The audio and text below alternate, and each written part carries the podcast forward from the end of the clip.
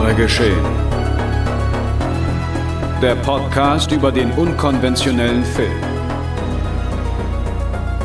Mit Daniel Schröckert, André Hecker und Tino Hahn. Präsentiert von fredcarpet.com.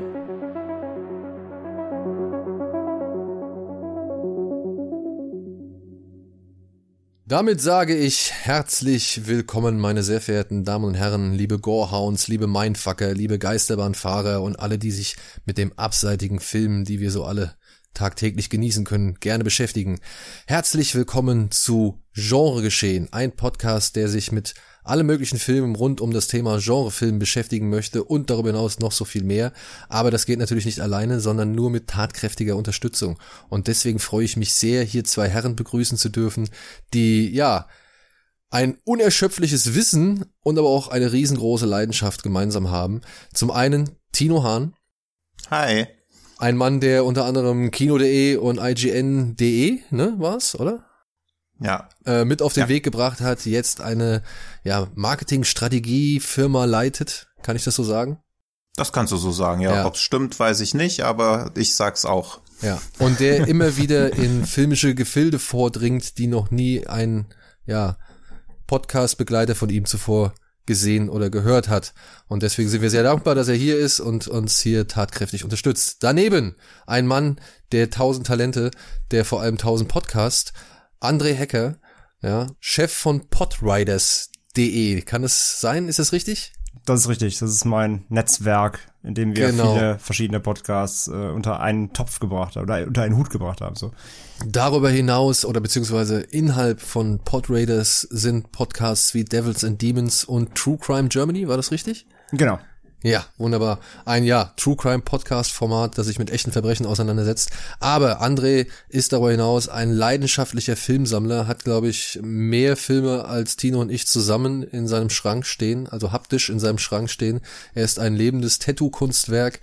Er ist ein begeisterter Fantasy Filmfest Veteran und hat auch für diverse, weiß ich nicht, multimediale Firmen gearbeitet, für Videospiele, ähm, für Videospielmagazine, für, also für Videospielhersteller, für Videospielmagazine, für Filmmagazine und so weiter und so fort. Ich hoffe, das war jetzt alles korrekt. Alles, alles komplett richtig. Irgendwie, wie du schon sagst, ich habe alles schon gemacht eigentlich. Wunderbar. ja, und mein Außer Name, IGN geleitet. Das, hat Tino mir, das, das ist Tino mir zuvor gekommen. Das hat dafür fast jeder andere in der deutschen Spielebranche schon gemacht. Okay. Ich noch nicht, Gott sei Dank. Ja.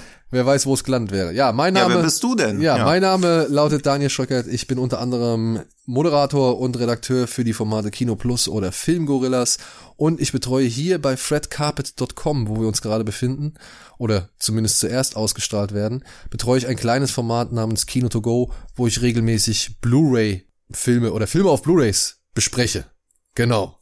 So, aber was wir hier noch besprechen wollen, das erfahren wir erstmal anhand einer kleinen Programmübersicht, die nun folgt.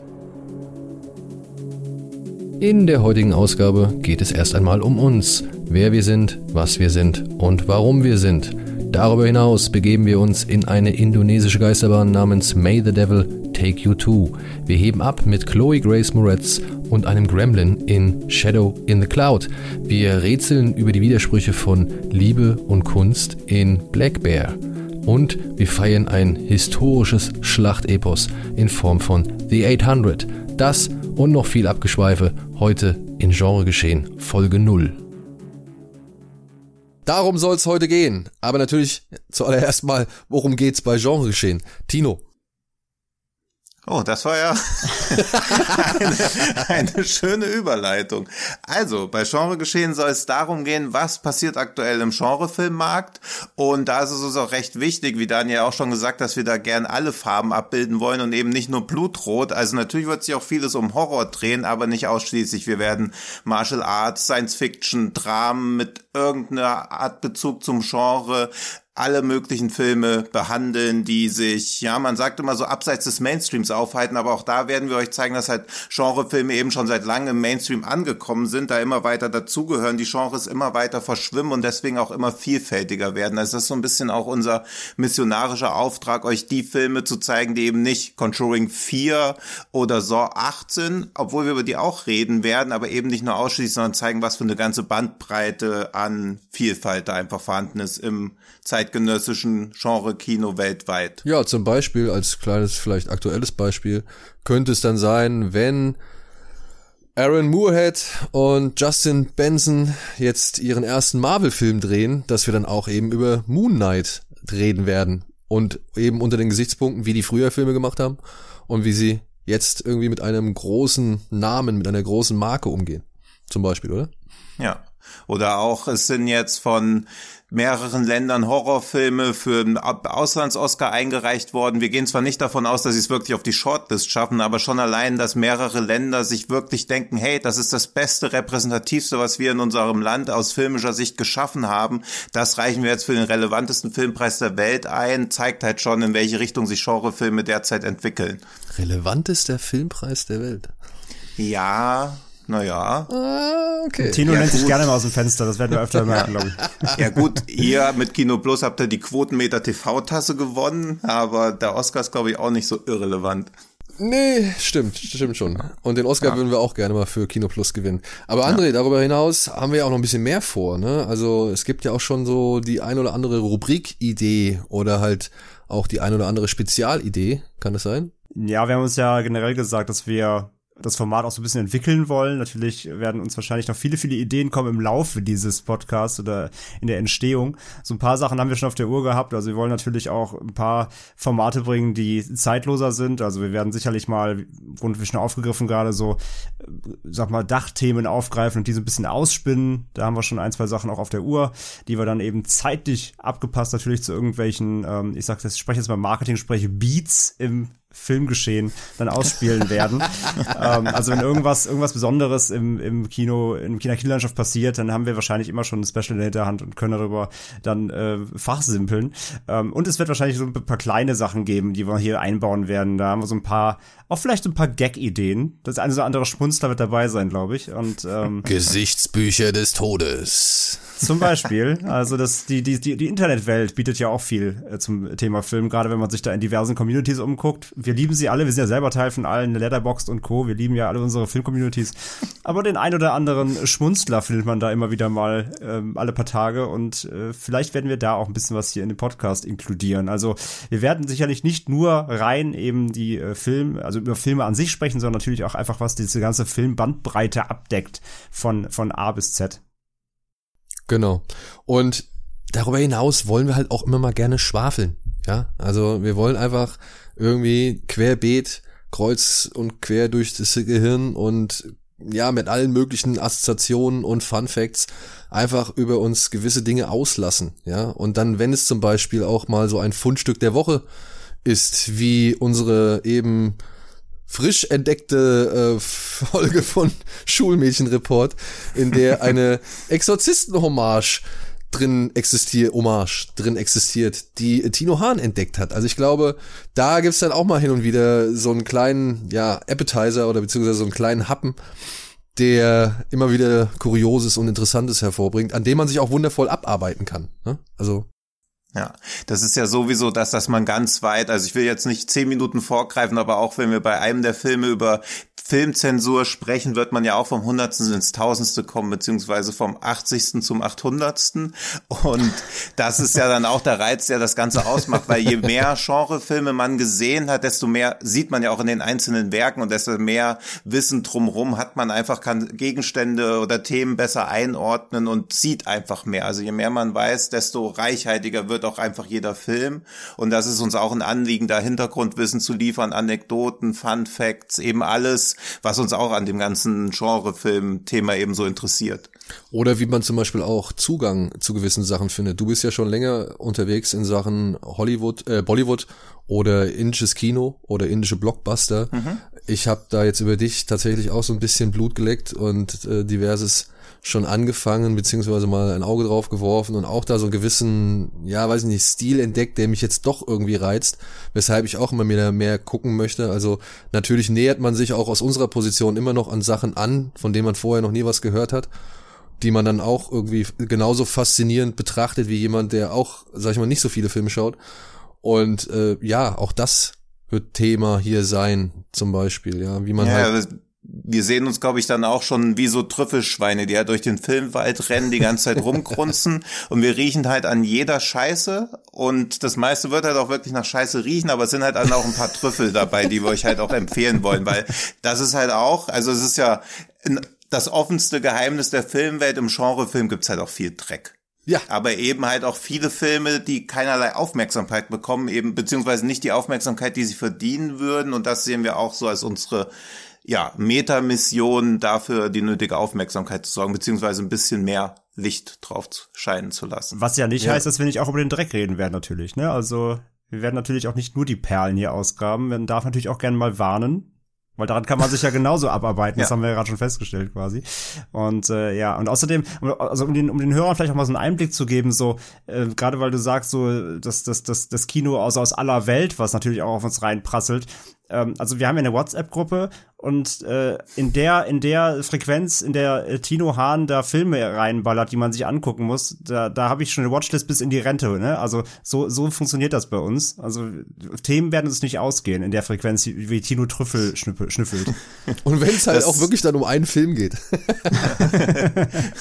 das glaube ich auch. Und es wirkt jetzt auch so, als ob wir uns dann immer gegenseitig nach dem Mund reden würden. Aber ich glaube, das wird auch nicht passieren, weil wir halt auch teilweise ausgeprägte Vorlieben beziehungsweise Abneigungen haben bei Genre-Strömungen, so dass wir hier, glaube ich, auch bis kurz an den Rand des Streits kommen werden. Das, äh, davon gehe ich eigentlich aus. Weil dieses über Geschmack lässt sich nicht streiten, ist halt totaler Bullshit. Wenn nicht, wenn man nicht über Geschmack streiten sollte, worüber denn dann? ja, gehe ich aber auch von aus. Also ich glaube ja. allein äh, einfach, weil auch das, das Genre an sich, der Genrefilm so viel Subgenres hat, die dem einen halt mehr schmecken als dem anderen, da glaube ich auch, da werden wir so ein paar, paar hitzige Diskussionen sicherlich finden. Ja, weil dann gibt's dann doch mal ein paar Vertreter zu viel von dem einen oder anderen Genre oder von dem einen, von der einen oder anderen Strömung. Ja. Aber um auch da noch mal ein bisschen Klarheit zu schaffen, und das ist das Thema, was wir halt anhand eben dieser Vielfalt an Filmen irgendwie auch aufgreifen müssen. Wir werden diese Filme auf alle möglichen Arten und Weisen schauen. Wir haben Zugang natürlich aufgrund der verschiedenen Jobs, die wir halt alle auch noch äh, zusätzlich machen, zu unterschiedlichen Medien, unterschiedlichen Presseservern, unterschiedlichen Kontakten. Und das heißt, unsere Filmauswahl wird sich halt immer wieder aus Klassikern, die überall erhältlich sind oder vielleicht irgendwie gerade bei irgendeinem Anbieter erhältlich sind, zusammensetzen, aber eben auch aus Pressescreenern, aus Festivals, die wir halt online besuchen können. Das haben wir im letzten Jahr ziemlich viel machen müssen. Das werden wir wahrscheinlich dieses Jahr auch noch eine Zeit lang machen müssen, denn die Kinos sind halt noch nicht so wirklich offen oder bleiben vorerst noch geschlossen. Dementsprechend sind wir sehr auf, naja, Ansichtslinks angewiesen oder eben auf Zugang zu gewissen Portalen, wo man sich diese Filme anschauen kann. Und daher müssen wir um ein wenig Verständnis bitten, wenn wir nicht immer gleich irgendwie hinzufügen, wo ein Film gerade erhältlich ist oder ob ein Film gerade erhältlich ist. Wir versuchen in der Regel daran zu denken, aber es kann hin und wieder vorkommen, dass das auch mal untergeht, aber dann, oder dass wir darauf hinweisen, dass wir halt nur eine Ansichtsversion hatten, die ist dann halt noch nicht erhältlich. Da muss man sich ein bisschen gedulden, aber auch das ist ja etwas, was Tino vorhin angesprochen hat. Wir wollen ja auch aufmerksam machen auf viele Filme. Das geht halt manchmal dann eben nicht so schnell, dass man sich diese Filme dann auch anschauen kann, aber da müssen wir einfach um Verständnis bitten, denn das ist für uns so einfach, ja, der tägliche Fluss an, an, an Filmen und an Medien oder an Informationen, den wir haben, den wir genießen können und der nicht vergleichbar ist mit äh, vielen anderen Menschen. Aber ja, er ist halt nur bei uns vorhanden und dementsprechend Hoffen wir, ja, dass ihr damit leben könnt, dass wir halt manchmal auch einen Film ein bisschen früher besprechen, bevor er halt dann auch äh, zu sehen ist. Man kann dazu halt noch sagen, generell einmal, wir werden so möglichst alles, was wir hier benennen im Podcast, versuchen in die Show Notes äh, zu verlinken, also dass ihr zumindest irgendwie einen Trailer oder die Letterbox-Seite irgendwie findet, sodass ihr zumindest schon mal wisst, worüber wir sprechen und das euch irgendwie dann im Zweifelsfall auf die Watchlisten packen könnt. Also seht den Podcast eher so als äh, Watchlist-Füller und dann äh, müsst ihr mal ein bisschen Augen offen halten, Augen und Ohren, wann die Filme dann auch wirklich erscheinen. Wir versuchen natürlich auch, wenn wir jetzt irgendwie jetzt heute über, eine, über einen Film zum Beispiel sprechen, der noch nicht draußen ist, versuchen wir natürlich dann, wenn der dann erhältlich ist, vielleicht in zwei, drei Wochen, vielleicht Monaten teilweise auch mal, natürlich einen Rück, Rückbezug zu ziehen, sagen, hey, übrigens, hey, wir haben doch damals über den Film gesprochen, der ist jetzt raus oder der kommt jetzt nächste Woche. Das versuchen wir, aber das werden wir sicherlich nicht bei allem schaffen, weil wir sind ja nicht, wir sind jetzt kein Release-Radar, also hier sage ich mal. Aber wir versuchen das gerade bei den wichtigen, bei den Filmen, die wir auch wirklich empfehlen wollen, die größeren Sachen, also die wichtigeren Sachen für uns, dass wir das da so ein bisschen im Auge behalten, dass wir euch schon informieren irgendwie, oder zumindest über Social Media auch, ähm, vielleicht dann später ähm, ja, wann der Kram erhältlich ist, aber ja, wie Daniel gerade schon sagt, es ist eher die Watchlist füllen und nicht sofort leider gucken bei uns. ja, wir werden dann halt auch die Watchlisten dann direkt auf Letterboxd pflegen, da könnt ihr dann halt auch einfach relativ leicht folgen. Und ich glaube, dass, also wir kriegen es ja auch hin, uns über die Filme auf dem Laufenden zu halten, die wir sehen wollen. Und wir gehen davon aus, dass das Publikum, was wir hiermit ansprechen werden, sehr ähnlich wie wir gestrickt sein wird. Von daher, ihr wisst schon, wie ihr das hinkriegt dann. Außerdem wird äh, Tino unser, so unser Social Media Manager. Dementsprechend Juhu. könnt ihr euch äh, schon jetzt darauf freuen, dass der, ja, dass der Informationsfluss nicht allzu gering ausfallen wird. Exakt. Ja. So. Hätten wir damit eigentlich alles abgearbeitet, was man so jetzt erstmal an Basisinformationen zu diesem Podcast weitergeben kann? Ich denke ja. Ja? Das war gut Überblick, glaube ich, ja. Dann können wir doch eigentlich jetzt mal direkt in die Materie einsteigen mit ein paar Filmen, die wir so in letzter Zeit gesehen haben, die uns besonders im Gedächtnis geblieben sind und die einfach diskutiert werden müssen. Allerdings hängt es immer so ein bisschen davon ab, äh, wer diesen Film gesehen hat oder wie viele Leute von uns diesen Film gesehen haben. Und ich würde mit einem Film beginnen, der tatsächlich nur von André gesehen wurde, nämlich May the Devil Take You To. Ah, den habe ich auch gesehen. Ach, den hast du auch gesehen? Ja, oh, wunderbar. Ja. Dann passt doch, dass mindestens zwei Leute immer einen Film von heute gesehen haben, über die wir heute sprechen wollen. Und damit wäre der Auftrag auch schon mal erledigt. Tino, willst du ja. starten? Ja, und das kann ja Timo Ciaccianto jetzt niemand mehr nehmen, dass er der erste Film ist, der überhaupt jemals im Genre geschehen erwähnt Ich meine, es sei denn, hat. ihr habt einen Film, der noch dringender euch auf dem Herzen liegt, aber. Nee, das passt. Also ja, es, also er ist in der heutigen Auswahl, glaube ich, der egalste, was aber nicht bedeutet, dass er per se schlecht ist. Ja. Aber er macht halt auch nichts wirklich bahnbrechend Neues. Das führt mich auch schon zu der schwierigen Situation, dass André natürlich mir jetzt galant den Ball zugespielt hat, damit ich schon mal den Inhalt zusammenfasse, weil er es wahrscheinlich nämlich auch nicht mehr kann. Doch, kann, kann ich gerne machen. Also, jetzt, ja, mach du mal. So ich bin außerstande, das noch wirklich wiederzugeben. Z zumindest halt äh, grob, weil man muss auch dazu sagen, also wer den ersten gesehen hat, der ist ja auch bei Netflix verfügbar, ähm, der, der hatte schon eine sehr konfuse Geschichte, muss man halt wirklich sagen. Und also es geht im Grunde darum, es ist wirklich eine direkte Fortsetzung. Die beiden Geschwister aus dem ersten, die ja da eben ähm, gehauntet wurden von diesem, von dieser Entität, ähm, die gibt's eben auch hier im zweiten Teil und ja, die werden quasi ihr, ihre, ihren Fluch da, ihre Verfolger, ihre, ihren Dämonen nicht los und müssen sich eben weiterhin mit ihm rumschlagen. Aber hier kommt jetzt noch dazu, dass die, und das war allein schon so ein weirdes Opening, da wird Tino mir vielleicht zustimmen, dass sie am Anfang erstmal entführt werden von einer Gruppe von, von Leuten, die anscheinend mhm. ein ähnliches Problem haben wie sie, die nämlich auch irgendwie auch heimgesucht werden von einem eigenen Geist. Ähm, und die entführen die dann, weil die irgendwie gehört haben, dass es denen auch so geht, um dann zusammen, irgendwie alle zusammen dann gegen das Böse zu kämpfen.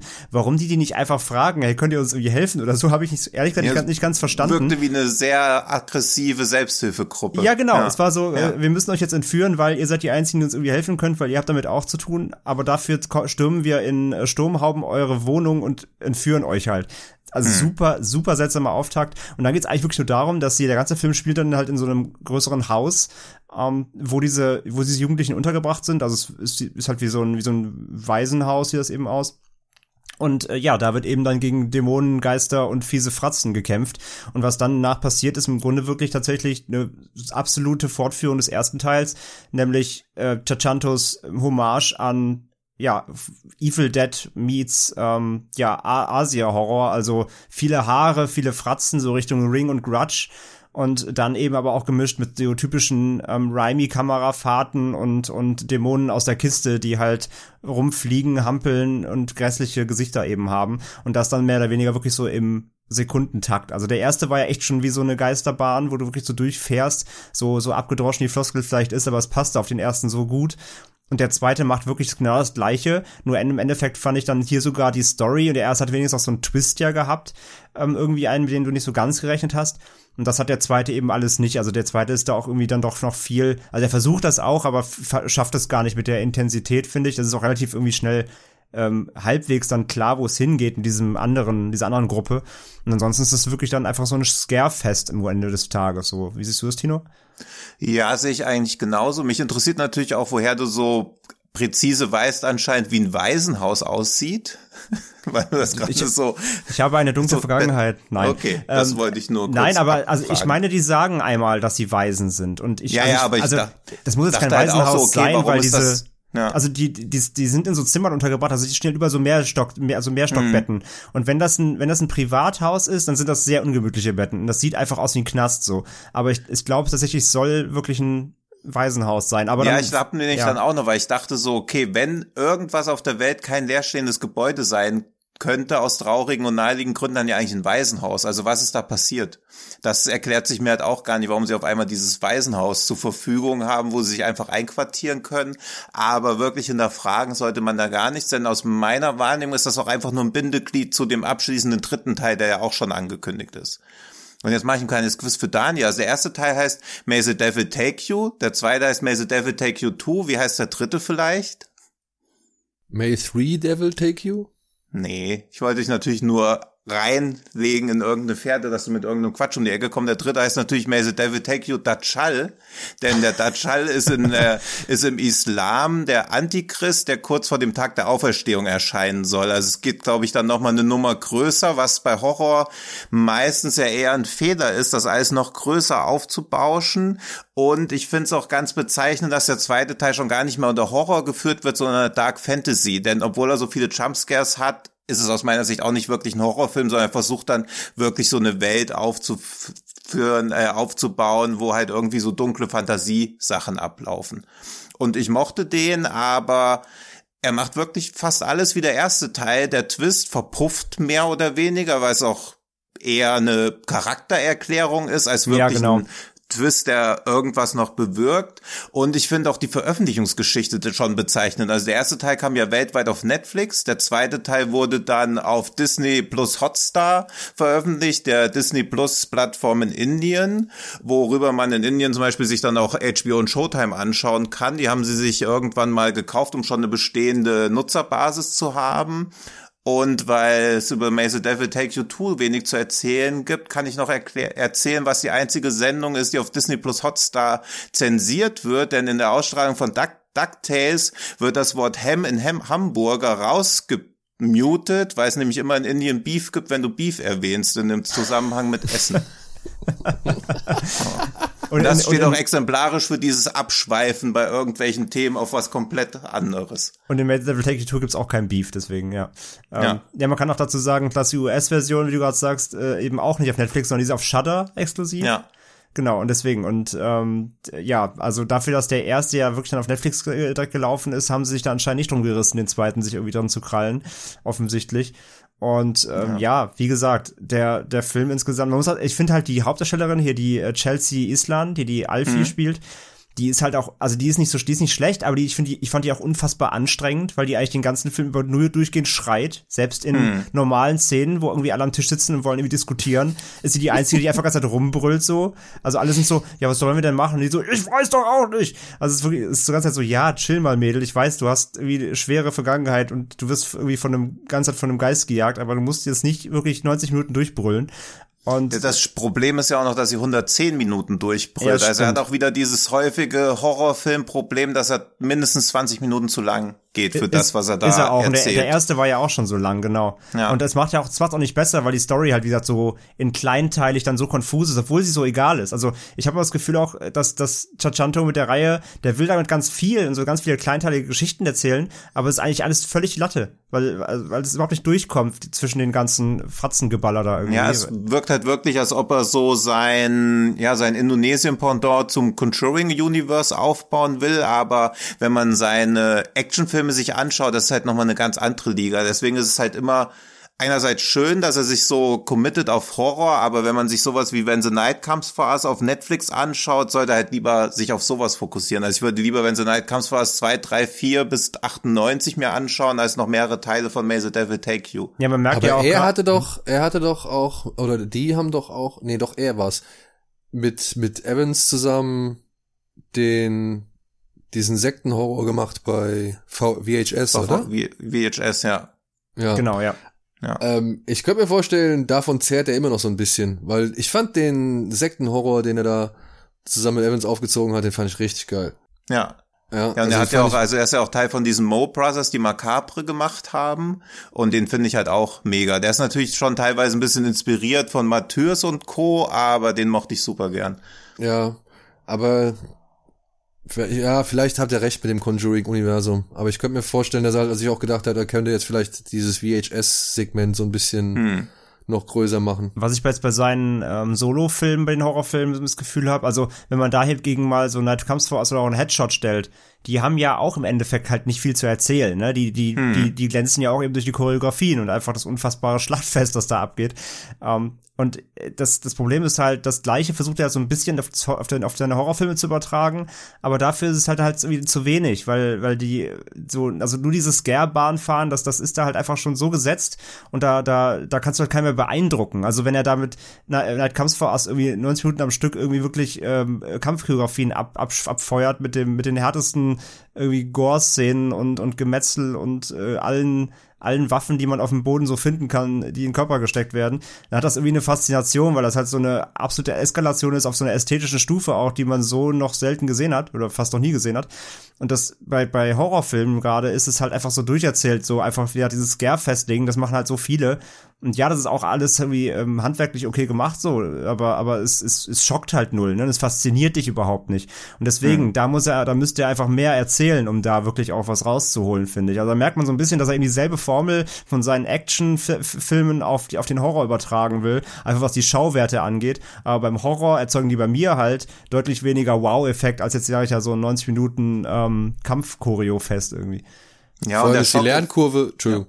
Nee, und der Schockeffekt, also er hat ja diesen, auch dieses L ist for Libido bei ABCs of Death gemacht, was sich ja, also was Ja, in stimmt, deutschsprachigen Fassung ja komplett fehlt. Also es ist ja in, rausgeschnitten worden mit mehreren anderen Buchstaben Zu noch. Recht. So, ja, und das, das war halt hart, also wo man teilweise echt dachte, okay, krass, dass das in einer kommerziellen Veröffentlichung überhaupt ihren Weg reingefunden hat. Jo, und deswegen hat er ja schon wissen.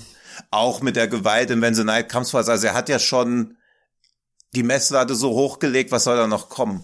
Deswegen sind alle Horrorsachen von ihm zwangsläufig eine Enttäuschung, aber trotzdem noch eine für viel Gucker sehenswert. Aber wer sich eh generell wenig Horrorfilme anschaut, sollte es eher ignorieren, was er in dem Segment macht. Ja, also das hätte ich aber auch gesagt, wie, wie das jemals seinen Weg, wie L ist for Libido jemals seinen Weg da reinfinden konnte, ist für mich auch ein absolutes Rätsel.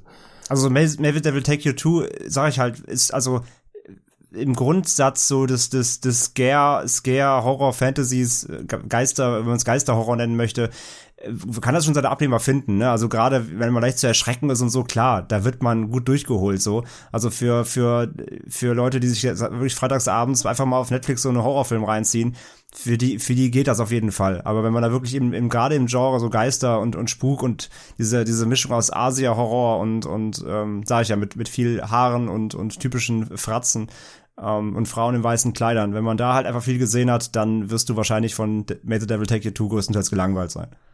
Ja.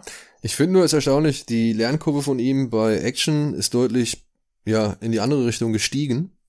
Weil wenn man sich Headshot anguckt, der war noch für mich ein bisschen zu hektisch, ein bisschen zu unfertig. Der hat zu sehr auf The Raid irgendwie gemacht, ohne das gleiche Level zu erreichen. Und wenn man sich dann The Night Comes For Us anguckt, das war schon ekelhaft. Aber das war halt auch schon eine ganze Spur besser inszeniert und choreografiert so. Ja. Gerade der, der gerade der Endkampf in dieser Werkstatt, das war einfach nur grandios. Meiner Ansicht nach. Also ich, das ist äh, genau dieses Bewegungskino, was ich geil finde. Und was ihr so erzählt, ja, klingt's halt nach dem genauen Gegenteil, wobei ich aber halt sagen würde, und das kann ich jetzt nur aus der Distanz sagen, weil ich weder den ersten noch den zweiten gesehen habe, die haben mich bisher nicht so interessiert, weil ich halt jetzt nicht noch den x-ten Grusel, also Geisterbahn-Grusel auch noch in Indonesisch irgendwie gucken möchte. Ähm, ich finde schon, man sollte ihm lassen, wenn er sich halt ein bisschen harmloser austoben möchte und ein bisschen harmloser irgendwie Horror produzieren oder Grusel produzieren möchte. Ob das funktioniert oder nicht, habt ihr jetzt geschildert, warum es das nicht tut. Aber ich finde, den Bonus kann man ihm noch zugestehen, wenn man halt weiß, dass der eben solche kurzen Segmente wie eben Alice for Libido gemacht hat oder halt auch diese VHS-Folge. Ich weiß es ja gar nicht, wie hieß die denn nochmal? Wisst ihr das noch? Ähm, gleich, aber ich sehe das auch so, also er hat ja die Grenzen schon ausgelotet. Also für jemanden, Eben. der dieses Alice for Libido gemacht hat, das war quasi sein sein Endgame. Danach kommt nichts mehr krasseres. Jetzt will er was anderes ausprobieren. Das sehe ich bei ihm ja auch. Also er hat halt Bock, Sachen zu machen. Also ich finde ja das zutiefst bewundernswert, was er für einen hohen Output hat.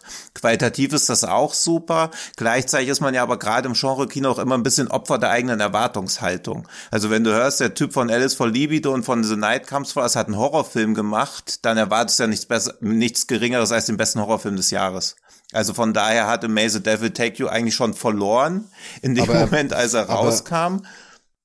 Und dann macht er auch zu wenig, also er findet, er probiert da auch gar nichts aus. Also er geht dafür nicht nur für seine Verhältnisse, sondern generell für Horrorfilmverhältnisse sehr auf Nummer sicher. Und es wirkt halt auch so, als ob er jetzt wieder die ähnliche Lernkurve nochmal von vorne anfängt. Also als ob quasi das jetzt sein Headshot war, aber der zweite Teil ist halt auch nochmal sein Headshot. Also es gibt zwischen Teil 1 und 2 keine großartige Entwicklung. Ich sehe da auch jetzt nicht so große Hoffnung in den dritten Teil, hoffe aber, dass das das Finale darstellen soll und es halt nicht wirklich so eine Endlosreihe gedacht ist.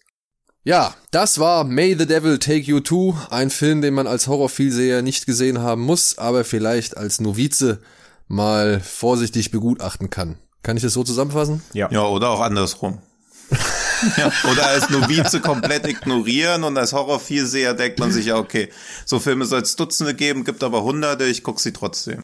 Ja. Der eine das tut auch nicht mehr weh, quasi. Ja, das, eben. Ja. Das alles trifft nicht auf den nächsten Film zu, denn den nächsten Film würde ich tatsächlich in eine persönliche Liste, ja, Why Do You Exist packen.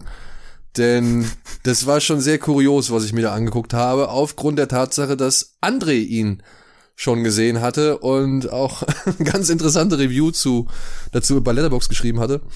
Und ja, dieser Film heißt Shadow in the Cloud. Und ich frage mich, wie dieser Film jemals entstehen konnte.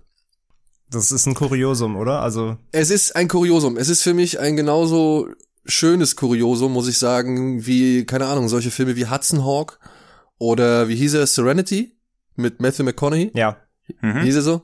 Ja, also so Filme, wo man sich echt denkt, wer hat das jemals, also wer hat dem jemals grünes Licht gegeben? Oder auch äh, Southland Tales von, von hier, Richard Kelly? Heißt er Richard Kelly? Richard Kelly, ja. Ja, ja, also solche Filme, wirklich, wo auch Aufwand irgendwie noch ein bisschen dahinter steckt, aber die Geschichte allein schon so abstrus ist, dass man sich fragt, Wer hat jemals gesagt, klar, da machen wir jetzt einen Film draus? Vor allem, weil hier bei diesem Shadow in the Cloud es darum geht oder ein, ein Gimmick vorkommt, das bereits schon mehrfach verarbeitet worden ist. Unter anderem in Twilight Zone, ne? Ja. Ist es, das war ja. Twilight Zone, ja. ja. Da war es ein Passagierflugzeug, auf dem ein Goblin, ein Gremlin gehockt hat und die Triebwerke einfach mal kaputt gebissen hat. Dann gab's das Ganze auch schon mal, und das kennen wahrscheinlich die meisten, in einer Simpsons-Folge, in einer Treehouse of Terror? Terror, ne? Oder Horror? Horror. Äh, Folge der Simpsons, da wurde Bart Simpson ähm, damit konfrontiert, dass ein Kobold den Schulbus anknabbert und er der Einzige ist, der das sehen kann. Genau das gleiche war bei der Twilight Zone auch. Da gab's einen jungen Mann, glaube ich, ja. der war der Einzige, der diesen Kobold gesehen hat und keiner hat ihm geglaubt. Jetzt ist es Chloe Grace Moretz, die sich an Bord eines Zweite Weltkrieg-Bombers schmuggelt, um eine mysteriöse Kiste zu transportieren und die dann daraufhin in die MG-Kanzel am Rumpf des Flugzeugs gesteckt wird, weil keine der anderen ja, Air Force-Piloten oder Soldaten Bock auf diese Frau hat und die dann halt feststellt, ey, an diesem Flugzeug, an diesem, an dieser fliegenden Festung knagt, äh, nagt ein Kobold rum. Und das neben der ganzen toxischen Maskulinität in diesem Flugzeug stellt Chloe Grace Moretz vor eine schwierige Aufgabe. Denn es gibt ja auch noch ein Paket zu beschützen. Ja, das grob zusammengefasst, genau. Und ja. grob zusammengefasst. Wo, also gerade auf was, wo ich gar nicht gerechnet habe, war diese wirklich dieser krasse ähm, Sexismus-Thematik da drin. Also die erste halbe Stunde geht eigentlich nur darum, dass sie sich von den äh, Shovi-Typen an Bord halt irgendwie einen Einspruch nach dem anderen drücken lassen muss. Wie du gerade schon gesagt hast, halt nur über Funk, weil sie sie halt erstmal in, diese, in diesen Geschützkapsel sperren, weil sie woanders keinen Platz für sie haben, wie sie sagen. Deswegen sperren sie sie erstmal da runter. Ähm, ja, das Ding fällt eh schon halb auseinander irgendwie. Da sind schon die Schrauben locker. Das heißt, sie hat da eh jetzt nicht so den geilsten Platz des Flugzeugs. Und dann muss sie halt über Funk, was die Typen auch erstmal gar nicht wissen, ähm, weil die labern sich dann schön einen oben ab von wegen, ne, hast du, hast du ihren Arsch, Arsch gesehen und so. Und, und sie hört das aber alles halt mit übers, übers, über den Funk. Und irgendwann schaltet sie sich dann immer so ein und sagt so, äh, Leute, übrigens, ich kann euch übrigens hören. Und dann so, äh, ja, äh, ja, nee, also das meinten wir natürlich gar nicht so. Und äh, war ich irgendwie, also habe ich erstmal, also null mit gerechnet, dass hier erstmal so eine Thematik da aufgemacht wird, die auch erstmal, wie gesagt, die erste, ersten 20 Minuten. 25 Minuten, gut, 25 erstmal dominiert, ja. Ja. Ja. Also gut, der, der Anfang ist schon etwas merkwürdig, denn sie geht auf ein Flugfeld, da steht irgendwie ein Fluglotse, da kommt eine Wolke und plötzlich ist der Fluglotse weg. Und du denkst dir so, wo bin ich denn jetzt hier drin gelandet? Und es wirkt alles so ein bisschen auf Mystery-Abenteuer schon irgendwie so gemacht. Aber dann, ja, wie du sagst, äh, geht es erstmal darum, was sich so eine Frau wahrscheinlich auch zu den Zeiten während des Zweiten Weltkrieges oder generell irgendwie zu, zu, zu den Zeiten anhören musste hm. und erdulden musste, ohne großartig ja widersprechen zu können oder widersprechen zu dürfen. Das ist ja auch so eine Sache, ne? weil irgendwann wird sie ja halt auch, sag ich mal, aus dem Funkverkehr rausgebeten, also sie, sie soll sich da raushalten, sie wird ja abgekapselt im wahrsten Sinne des Wortes. Also ist ein plakativer Film, kann man schon mal so sagen. Und ja, es wird ja im Prinzip auch schon, also zuerst sieht man ja schon diesen Cartoon mit den Kremlins und genau zum Zeitpunkt, als man diesen Cartoon mit den Kremlins sieht, weiß man ja noch gar nicht, worum es geht. Dann sieht man aber das Flugzeug und dann ist auch schon quasi dieser erste Mini-Twist mit den Kremlins ja quasi schon durch diesen Cartoon vorweggenommen, weil jeder, der mehr als einen Film in seinem Leben schon gesehen hat, kann sich schon denken, okay, da muss irgendein Zusammenhang bestehen. Und auch in diesem Cartoon werden ja die Kremlins schon wie so inkompetente Männer, also Mechaniker irgendwie auch dargestellt, was sich ja wie so ein Leitmotiv durch den ganzen Film durchzieht, dass die quasi, dass es ein Wunder ist, dass die nicht selber sich irgendwie das Flugzeug vom Himmel runterschießen und sie die einzige Person ist, die halbwegs kompetent ist in dem, was sie macht, was ich als Botschaft des Films eigentlich recht spannend finde, aber es wird halt sehr, sehr ermüdend in der ersten halben Stunde wieder und wieder reingedrückt. Was ich da aber recht schön inszeniert fand, war ja, dass man die Männer eigentlich nie sieht, aber man hat trotzdem das Gefühl, dass man enorm viel Screentime von den Männern schon hätte. Also als man sie dann später wirklich sieht, ist man ja erstaunt, dass man die Gesichter doch gar nicht so wirklich kennt, wo man das Gefühl hätte, sie hätten enorm viel Spielzeit gehabt. Das ist ein guter Punkt, das stimmt, ja. Weil du halt wirklich, du hast eigentlich, du hast zwar sie im Fokus, im Bild, aber du hast eigentlich, du hörst ja eigentlich nur die, die Typen erstmal labern, so für 20 Minuten, bevor sie dann anfängt, ähm, auch mal gegenzuhalten. Das stimmt, ja. Du hast irgendwie, irgendwie sind sie die Protagonisten erstmal, obwohl, obwohl sie nicht im Bild sind, da hast du recht, ja. ja. Und es ist auch eine mutige Entscheidung von so einem, ja, Genrefilm, dann hinzugehen und zu sagen, okay, die ersten fast 20 Minuten, 25 Minuten siehst du nur Chloe Grace Moretz die da halt sitzt und sich was anhört und eben nur auf das Gehörte reagiert oder in paar kleinen Momenten auch interagiert. Aber ja, die halt einfach nur mit Kopfhörern da hockt und, oder, keine Ahnung, mit, mit dem Finger auf der Gegensprechanlage mhm. hockt und, und sich das anhören muss. Und ich finde tatsächlich, dass der Film das insofern ganz geschickt macht, sich da mies zu fühlen. Also, dass man sich irgendwie schon in die Figur einfühlen kann. Es ist natürlich alles ein bisschen quatschig so. Sie kommt da halt in der Nacht an und darf direkt mitfliegen. Keiner stellt's großartig in Frage. Keiner checkt irgendwas. Aber allein die Tatsache, dass es keinen Platz für die Dame gibt, sondern dass sie halt am, am G sitzen muss, so, ist schon irgendwie, weiß ich nicht. Da fängt der Film schon an, sag ich mal, eine gewisse Suspension of Disbelief vorauszusetzen oder aufzubauen. Und ja, dann trotzdem so. Ja, fordert er ja, ja noch dreimal eigentlich ein. Genau, also, genau. Ich fand das schon cool, dass wirklich so diese Kammerspielartige Atmosphäre, dass sich ihre Wut über diese Gesamtsituation, diese Hilflosigkeit auch auf den Zuschauer überträgt, aber das wird ja im späteren Verlauf des Films auch nie wieder eingefordert. Also im Prinzip besteht das eigentlich aus drei einzelnen Episoden, die alle so ein bisschen so einen Twilight Zone Touch haben. Und ich war am Anfang schon echt überzeugt, also diese Szene, wo sie zum Flugzeug geht mit dieser Musik, wo man ja schon durch die Musik mitbekommt, okay, das wird jetzt nicht so ein zeitgenössisches Period Piece, das spielt zwar im Zweiten Weltkrieg, aber das wird wird, schon sich modernen Konventionen unterwerfen, was ja durch die Inszenierung dann auch weiter gestützt wird. Aber was hilft das, wenn der Film spätestens mit dem Reveal, warum sie eigentlich an Bord ist, komplett zerfällt? Ja, und wie sie auch an Bord halt, haben wir gerade schon gesagt, aber auch nochmal das, ne, wie sie an Bord geht. Also sie, sie, sie stürmt auf ein, auf ein Flugfeld und springt quasi mehr oder weniger auf ein, in ein startendes Flugzeug zu Zeiten des Weltkriegs irgendwie. Also die, ja, wie schon gesagt, dass das keiner Fragen stellt oder denkt irgendwie, die ist, ein, die ist irgendwie Deserteurin oder sonst irgendwas irgendwie. Also sie nehmen das halt einfach sehr viel gegeben hin. Okay, die ist jetzt da, nehmen wir mit. Ja, sie hat ja diesen Umschlag, der aber auch nie hinterfragt wird. Also kann Nee, jeder genau. sagen, hey, ich habe hier Geheimdokumente. Ja, Also, und sie nehmen ihr dann, ja. sie nehmen ihr ja auch direkt dann ihren Koffer da weg, der sie ja für das Wichtigste quasi in ihrem Leben direkt beschreibt, ne? Und das ist super Ja. secret, top secret und das ist das Wichtigste, die wichtigste Fracht jetzt am Route hier. Und die nehmen sie ihr ja weg, aber es guckt auch einfach keiner mal rein, ne? Also ich stelle den Ja, auch das- einfach, es könnte halt auch eine Bombe sein oder Ja. so, ne? Das ist juckt Das da ist auch so halt ziemlich keinen. das erste Mal, dass ich mir in einem Film gewünscht hätte, dass der Koffer wirklich so ein MacGuffin wäre, weil oft will man ja wirklich wissen, worum geht's eigentlich, aber wenn man dann erfährt, worum es geht, hat- denkt man sich eigentlich, ach, hätte ich lieber gewusst, nicht gewusst, was drin ist. Aber nein, nein, nein. Ich finde, dieser Koffer und der Inhalt ist wichtig für die Motivation dieser Figur, denn er ist, denn diese Motivation ist der Regisseurin so wichtig, dass sie eine der abstrusesten Action-Szenen, die ich seit langem gesehen habe, inmitten dieses Films baut. Und diese Eier zu haben, finde ich einfach nur respektabel. Ich habe diese Szene sehr genossen, wenn Chloe Grace Moretz auf der, in der verzweifelten Absicht, diesen Koffer zu retten, an der Unterseite des Flugzeugs, während es von irgendwelchen japanischen Seros beschossen wird, äh, entlang klettert, um diesen Koffer zu kriegen. Ich find's, ich find's super. Es ist völliger Quatsch. Ja, man hätte es auch vielleicht ohne, genau, oder man hätte es vielleicht auch als MacGuffin machen können, aber ich find's hier einfach cool. Wir können, Ja, auch, muss wir können dann auch über die Folgeszene ruhig reden, weil die ist auch im Trailer drin. Und das ist leider auch wirklich, äh, da, also die Szene soll auch, glaube ich, dazu anheizen, den Film zu sehen. Und die ist auch wirklich einfach witzig und so, auch wieder so dämlich sie ist, weil sie fällt natürlich dann trotzdem runter und äh, wird dann durch ein explodierendes japanisches Flugzeug durch den Druck wieder zurück in ihr eigenes Flugzeug gebombt. So, so, also das musst du erstmal machen. Das musst du erstmal durchsetzen, das wirklich auch so zu drehen. Das muss man schon lassen, ja. Ja, und ab dem Zeitpunkt positiv formuliert ist ja eh schon alles egal.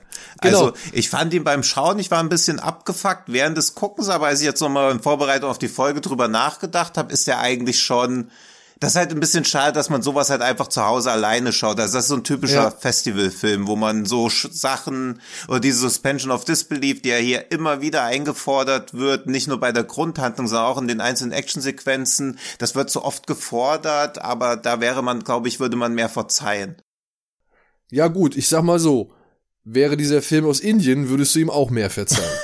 Ja, aber dann wäre auch die Grundinszenierung komplett anders gewesen. So ist ja das Setting teilweise auch. Also gewisse Sachen spiegeln sich auch gar nicht in dem Verhalten der Charaktere wieder oder in der kompletten Inszenierung. Also er macht ja immer wieder einen Schlenker, wo man so denkt, hm, das ergibt sich jetzt weder aus den Leuten heraus noch aus der Situation. Das ist einfach nur jetzt schon wieder ins Drehbuch reingeschrieben und das ist jetzt Educated Guess von mir, aber das Originaldrehbuch stammt ja von Max Landis, der dann auch wegen der ganzen MeToo-Sache und weil sich bislang ja ins- insgesamt schon acht Frauen zu Wort gemeldet haben, dass sie sexuell von ihm belästigt wurden, weitgehend aus dem Film rausgetilgt wurde. Er steht halt immer noch in Credits, weil das einfach die Writers Guild of America verlangt, dass man im Vorspann steht, wenn man am Drehbuch mitgearbeitet hat.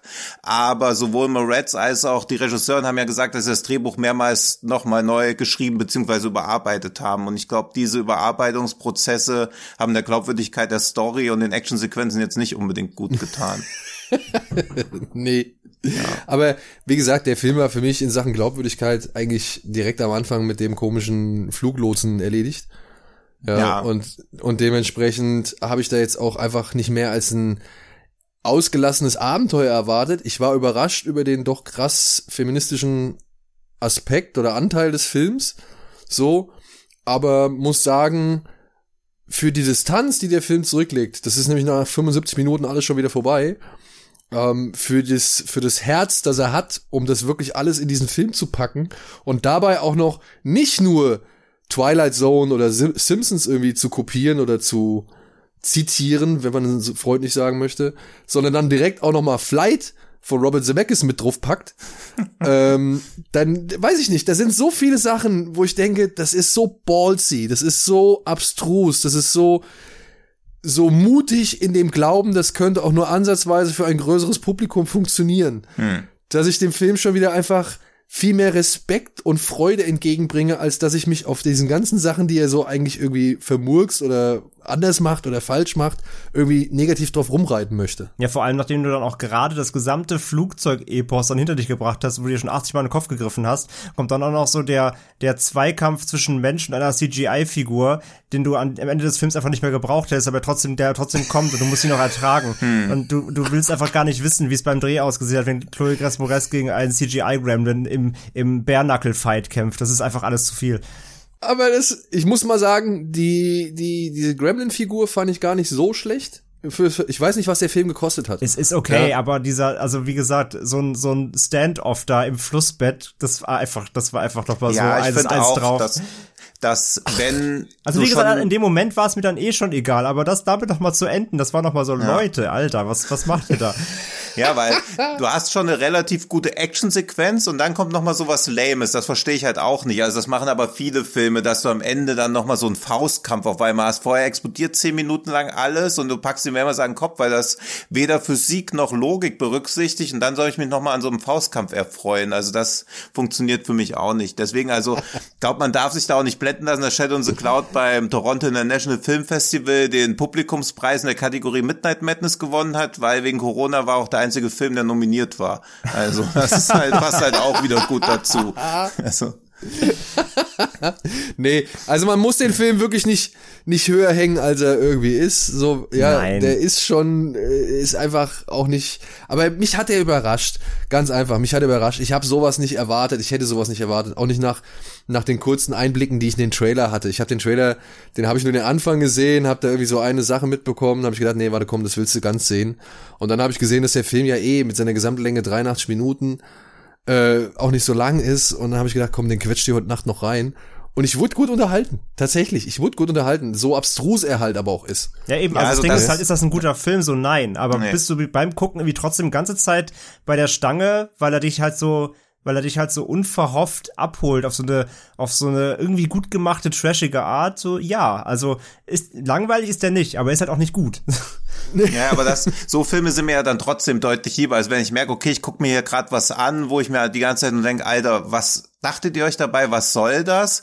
Aber ärgere mich eher darüber, dass das so ist, aber nicht darüber, dass ich meine Zeit vergeude, dass ich mir sowas anschaue, wie zum Beispiel dieses Castle Freak Remake, wo man sich einfach nur langweilt. Also dass mir sowas wie Shadow in the Cloud ja was probiert, dabei oft scheitert, aber trotzdem immerhin erkennt man, dass sich da jemand was bei gedacht hat und mal was anderes machen wollte. Aber es ist halt zu erzwungen, zu viel, zu anders. Ja. Und Chloe Grace Moretz, also ich meine, ich habe ihr nichts von dem allen so ein bisschen abgenommen. Hm. Vor allem. sie, sie äh, sieht aber auch so aus, sie spielt so, als ob sie sich das auch selber nicht abnimmt, aber das macht sie ganz gut. ja, aber das, das passt dann auch so ein bisschen zum Film. Aber ja. allein, wenn sich diese Maschine da auf den Kopf dreht und sie dann anfängt zu schreien, ich fand das irgendwie, ich fand das, ich weiß nicht, ob das niedlich das falsche Wort ist, aber ich fand das irgendwie so doch irgendwie hinreißend, dass sie sich dann da gerade in dem Moment auch noch so reingeschmissen hat, obwohl es halt so auch nicht wirklich gut gespielt war. Sie ist ja, halt auch vom Typ jetzt halt nicht so das Tough Girl. Also keine Ahnung, da, kau da kaufe ich auch Kristen Stewart irgendwie bei Underwater das Meer ab, wenn die sich da durch das durch das aus dem Frack rauskämpft irgendwie. Aber äh, Moretz ist halt für, für mich nicht so das krasse Tough Girl, die sich da jetzt durch den Weltkrieg boxt. Aber ja. aber dafür, dass sie dann trotzdem ja die Rolle aber einnimmt, so die die die Oberhandgewinnerin auch gegen das Patriarchat, gegen das Monster, gegen gegen die Japaner, gegen alles eigentlich. Ähm, das das macht das, das macht das so, das führt so ins Absurde eben, gerade weil sie diese Ausstrahlung eigentlich nicht hat, aber es trotzdem dann machen muss. Und dann funktioniert es hm. irgendwie schon wieder, weil es so ein bisschen so, also das, das hat schon was Satirisches. Und da sie, sie ja. auch, und da sie auch, glaube ich, schon auch selbst verstanden hat, dass das jetzt hier alles schon großer Blödsinn ist, macht das dann wiederum Spaß, weil du ihr auch schon ansiehst, dass sie das eben auch nicht so verbissen nimmt. Und das ist irgendwie nee, wieder, ja. das ist wieder sympathisch und finde ich auch im Charakter ein bisschen. Also am Anfang sagt sie auch, dass sie schon 200 Flugstunden hat, aber halt in unbewaffneten Flugzeugen, also dass sie eher eine Aufklärungspilotin allenfalls ist und ja dann auch sehr schnell über sich selbst hinauswachsen muss. Dadurch, dass der Film halt in Echtzeit läuft, muss sowas per se unglaubwürdig einfach sein. Also sie ist ja nicht mehr wie John McLean vorher Polizist gewesen oder so, dass sie zumindest weiß, was sie da machen muss, sondern sie lernt das quasi on the fly innerhalb von 30 Minuten. Ha, on aber the fly Ja, nicht schlecht. und wie die von dir, Daniel, ja schon angesprochene Motivation wächst ja, glaube ich, deshalb auch über sich hinaus. Also das soll ja, glaube ich, das dann auch nochmal so ein bisschen verdeutlichen. Genau. Also man kann sich den Film schon, wenn man ihn mögen will, mögen möchte, ganz gut schönreden. Gleichzeitig verstehe ich da aber auch jeden, der nach 20 Minuten sagt, Alter, ich kann nicht mehr. Auf jeden Fall, auf ja. jeden Fall. Aber das ist halt auch für mich so ein Film wie Serenity zum Beispiel. Ja. Ja.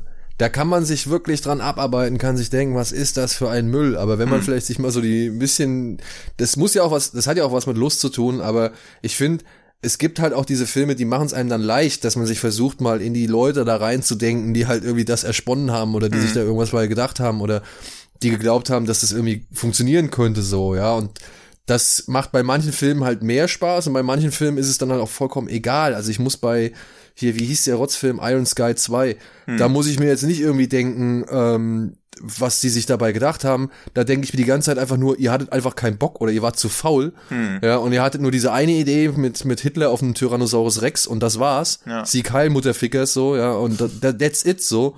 Und der Rest, der musste halt irgendwie dazu gemacht werden, die, die 80 Minuten oder so. Da, da habe ich dann nicht so einen Bock. Hm. Ja, aber bei, bei sowas, muss ich sagen, da steckt für mich dann doch noch ein bisschen Restherz oder zu viel erkennbares Herz drin, als dass ich völlig nur, also nur abwatschen möchte, sondern da möchte ich auch irgendwie ein bisschen was genießen von. Und ich konnte den genießen. Ja. Ich konnte genießen. Ja, ich würde ich auch weiß allerdings nicht aktiv von dem Film abraten, aber ich würde schon warnende Worte mitgeben, auch. wenn mich jemand genau. fragt, ob er sich den anschauen sollte. Aber wenn mich genau. jemand fragt, da gibt's so einen Film, wo eine Frau in so einer Flugkanze hängt in einem Flugzeug und sie hat so einen Koffer mit und da ist auch ein Kremlin, der das Flugzeug kaputt frisst. Soll ich diesen Film schauen? Wer so eine Frage schon stellt, dem muss man ja mit Nein antworten. Also, Nein. weil ansonsten ist das ja ein Must-See eigentlich. Schon allein, weil man angucken möchte, ob das wirklich so ist, wie man sich das in der Zusammenfassung irgendwie selbst vorstellt. Ja. Wir wissen nicht, ob es das Denkmal ist, was die Fliegerinnen und, und Pilotinnen und Soldatinnen des Zweiten Weltkriegs verdient haben. Aber es ist jetzt da und wie gesagt, man kann mit Spaß haben.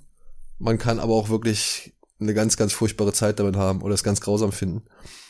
Das obliegt eurer Entscheidung. ja, aber was nicht eurer Entscheidung obliegt, ist ein Film namens Black Bear. Den müsst ihr euch nämlich anschauen. Denn allein die Zusammenfassung, die Tino Hahn euch jetzt geben wird, ist so abstrus und wirr und unverständlich. Das kann einfach nur Neugier schüren. Das stimmt. Denn, also wenn ich ihn jetzt zusammenfasse, wird er vermutlich ein wenig unspektakulär klingen, aber gerade daraus entwickelt er seinen großen Reiz. Im Prinzip ist es über weite Teile ein Kammerspiel basierend auf drei Personen, nämlich Christopher Abbott, dann Aubrey Blaser und bei der dritten Person hilft mir einer von euch mit dem Namen jetzt möglichst ja, Sarah schnell. Gaden. Sarah Gaden aus Enemy unter anderem, die in einem Haus im Wald leben. Abbott und Gaden sind ein Paar, die das Haus vermieten an Aubrey Plaza, die als Regisseurin unter einer Art Schreibblockade leidet. Das gibt sie nicht so ganz offen zu, beziehungsweise kokettiert sie so ein bisschen drumrum, weil als Künstler hat man ja immer kreativ zu sein. Wenn da irgendwas los ist, ist das immer eher so peinlich. Deswegen wird das alles sehr von so einer ironischen Distanz betrachtet. Und sie möchte da auf neue Ideen kommen und findet dann aber auch Christoph Abbott offenkundig sehr attraktiv. Seine Frau, die schwanger ist, bekommt das natürlich auch mit, ist aber eigentlich außerstande dagegen wirklich was zu unternehmen, bis sich das dann in einem abendlichen Besäufnis dann in einem sehr hitzigen Streit einfach auflöst und sie sich ja schon so auf Gottes Gemetzesniveau gegenseitig behaken. Sie wollen dann immer versuchen, wieder zu einer zivilisierteren Sprache zurückzufinden. Es gelingt ihnen aber auch nicht, teilweise wegen Alkohol, teilweise aber auch, weil sich so viele emotionale Themen und Konflikte bei allen drei Parteien aufgestaut haben, die sich dann entladen.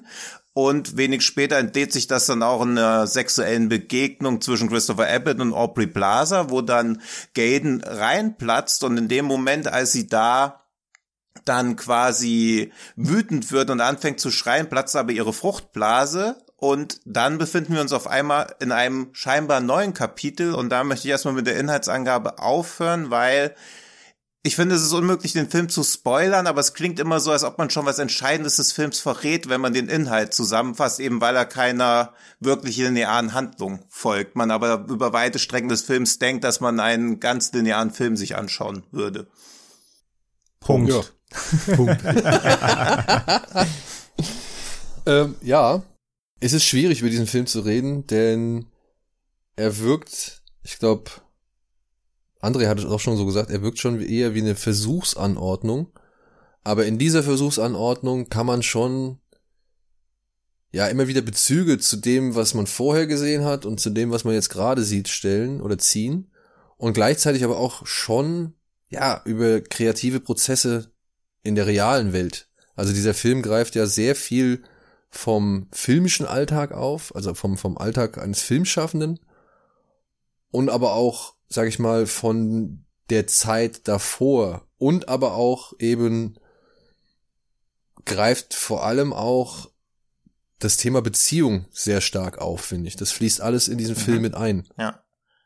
Und ich finde auch, dass was ihn für mich super spannend macht, also ich glaube auch, dass man bei der zweiten, dritten Sichtung immer noch weitere Facetten entdeckt, dass man als Zuschauer für sich selbst gewichten kann, was von dem, was man da sieht, wirklich passiert, ob das alles nur Ideen von ihr sind, also ob man quasi einer Autorin dabei zuschaut, wie sie sich selbst eine Geschichte ausdenkt, immer wieder Facetten, einzelne Elemente dieser Geschichte verwirft, durch was anderes ersetzt oder ob es wirklich so passiert ist, ob sie darin ihr eigenes Leben widerspiegelt, ob sie damit ihre Erfahrungen mit Missbrauch am Set von einem Film verarbeitet. Also je nachdem, wie man einzelne Elemente des Films gewichtet, entsteht, glaube ich, auch eine ganz andere Interpretation. Und nach dem Film habe ich halt auch im Netz rumgeschaut, was sagen andere Leute über den Film. Und ich habe einen so einen Philosophie-Blog entdeckt, der insgesamt sechs verschiedene Theorien hatte, was der Film aussagen möchte. Und bis auf eine konnte ich alle nachvollziehen, wenn es auch nicht unbedingt meine Interpretationsweise war. Aber das hat man eigentlich erstaunlich selten, dass ein Film so viele Möglichkeiten der Interpretation offen lässt, ohne dass sich eine oder dass sich nur eine einzige wirklich konstruiert anfühlt und alle anderen sich harmonisch aus dem, was man da gesehen hat, ergeben. Ja, bei mir, also ich hatte dann, das, das hatten auch einige wiedergegeben ähm, im, im Netz, wo ich gesehen hatte, äh, dass es auch halt sehr viel um dieses Manipulation geht. Also einerseits Manipulation von ähm, Charakteren, von Gefühlen, von anderen Menschen, von Beziehungen, aber auch gleichzeitig eben in Bezug auf diese auf dieses Filmset, wo der zweite Teil, äh, zweite Filmpart ja dann mitspielt. Also du bist ja dann quasi mhm. live bei einem Filmdreh dabei.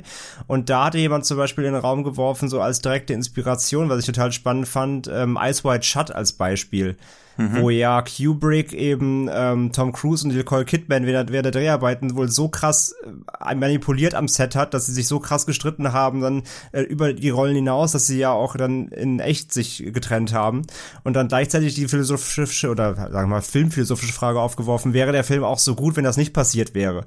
Und in dem rückwirkend so, damit spielt ja Blackbeard, äh, Blackbeard auch so ein bisschen eben, dass diese, diese die, die Handlungen, die dort eben passieren, gerade in der zweiten Hälfte, ähm, so sind die so, müssen die so forciert sein, damit dann auch dieses, das Werk, was da entstehen soll, eben diese Intensität besitzt. So, das fand ich auch mega spannend, diese, diese Gedanken. Also da steckt wirklich echt viel drin.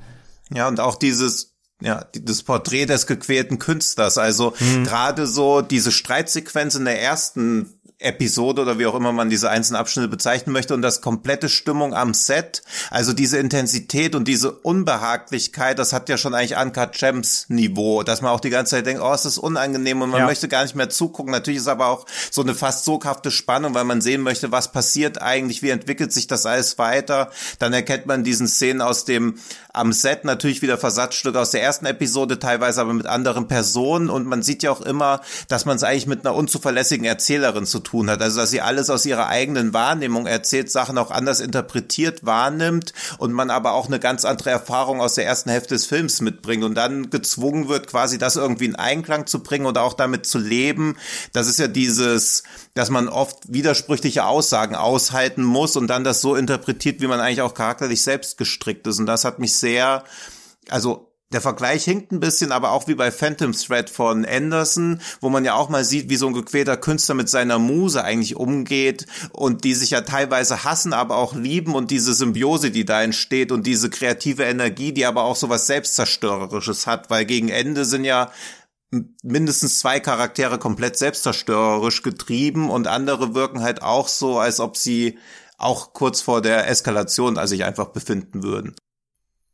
Man muss aber halt allerdings so sagen, Black Bear ist jetzt auch kein einfacher Film. Also es, er wirkt halt in seiner. Ach so, das klang bisher anders von unserer Erklärung. nein, nein, nein, nein, nein, nein, nein, nein, nein, nein, nein. Es, nein, nein, nein, nein, nein. Okay, das war jetzt äh, falsch vielleicht formuliert.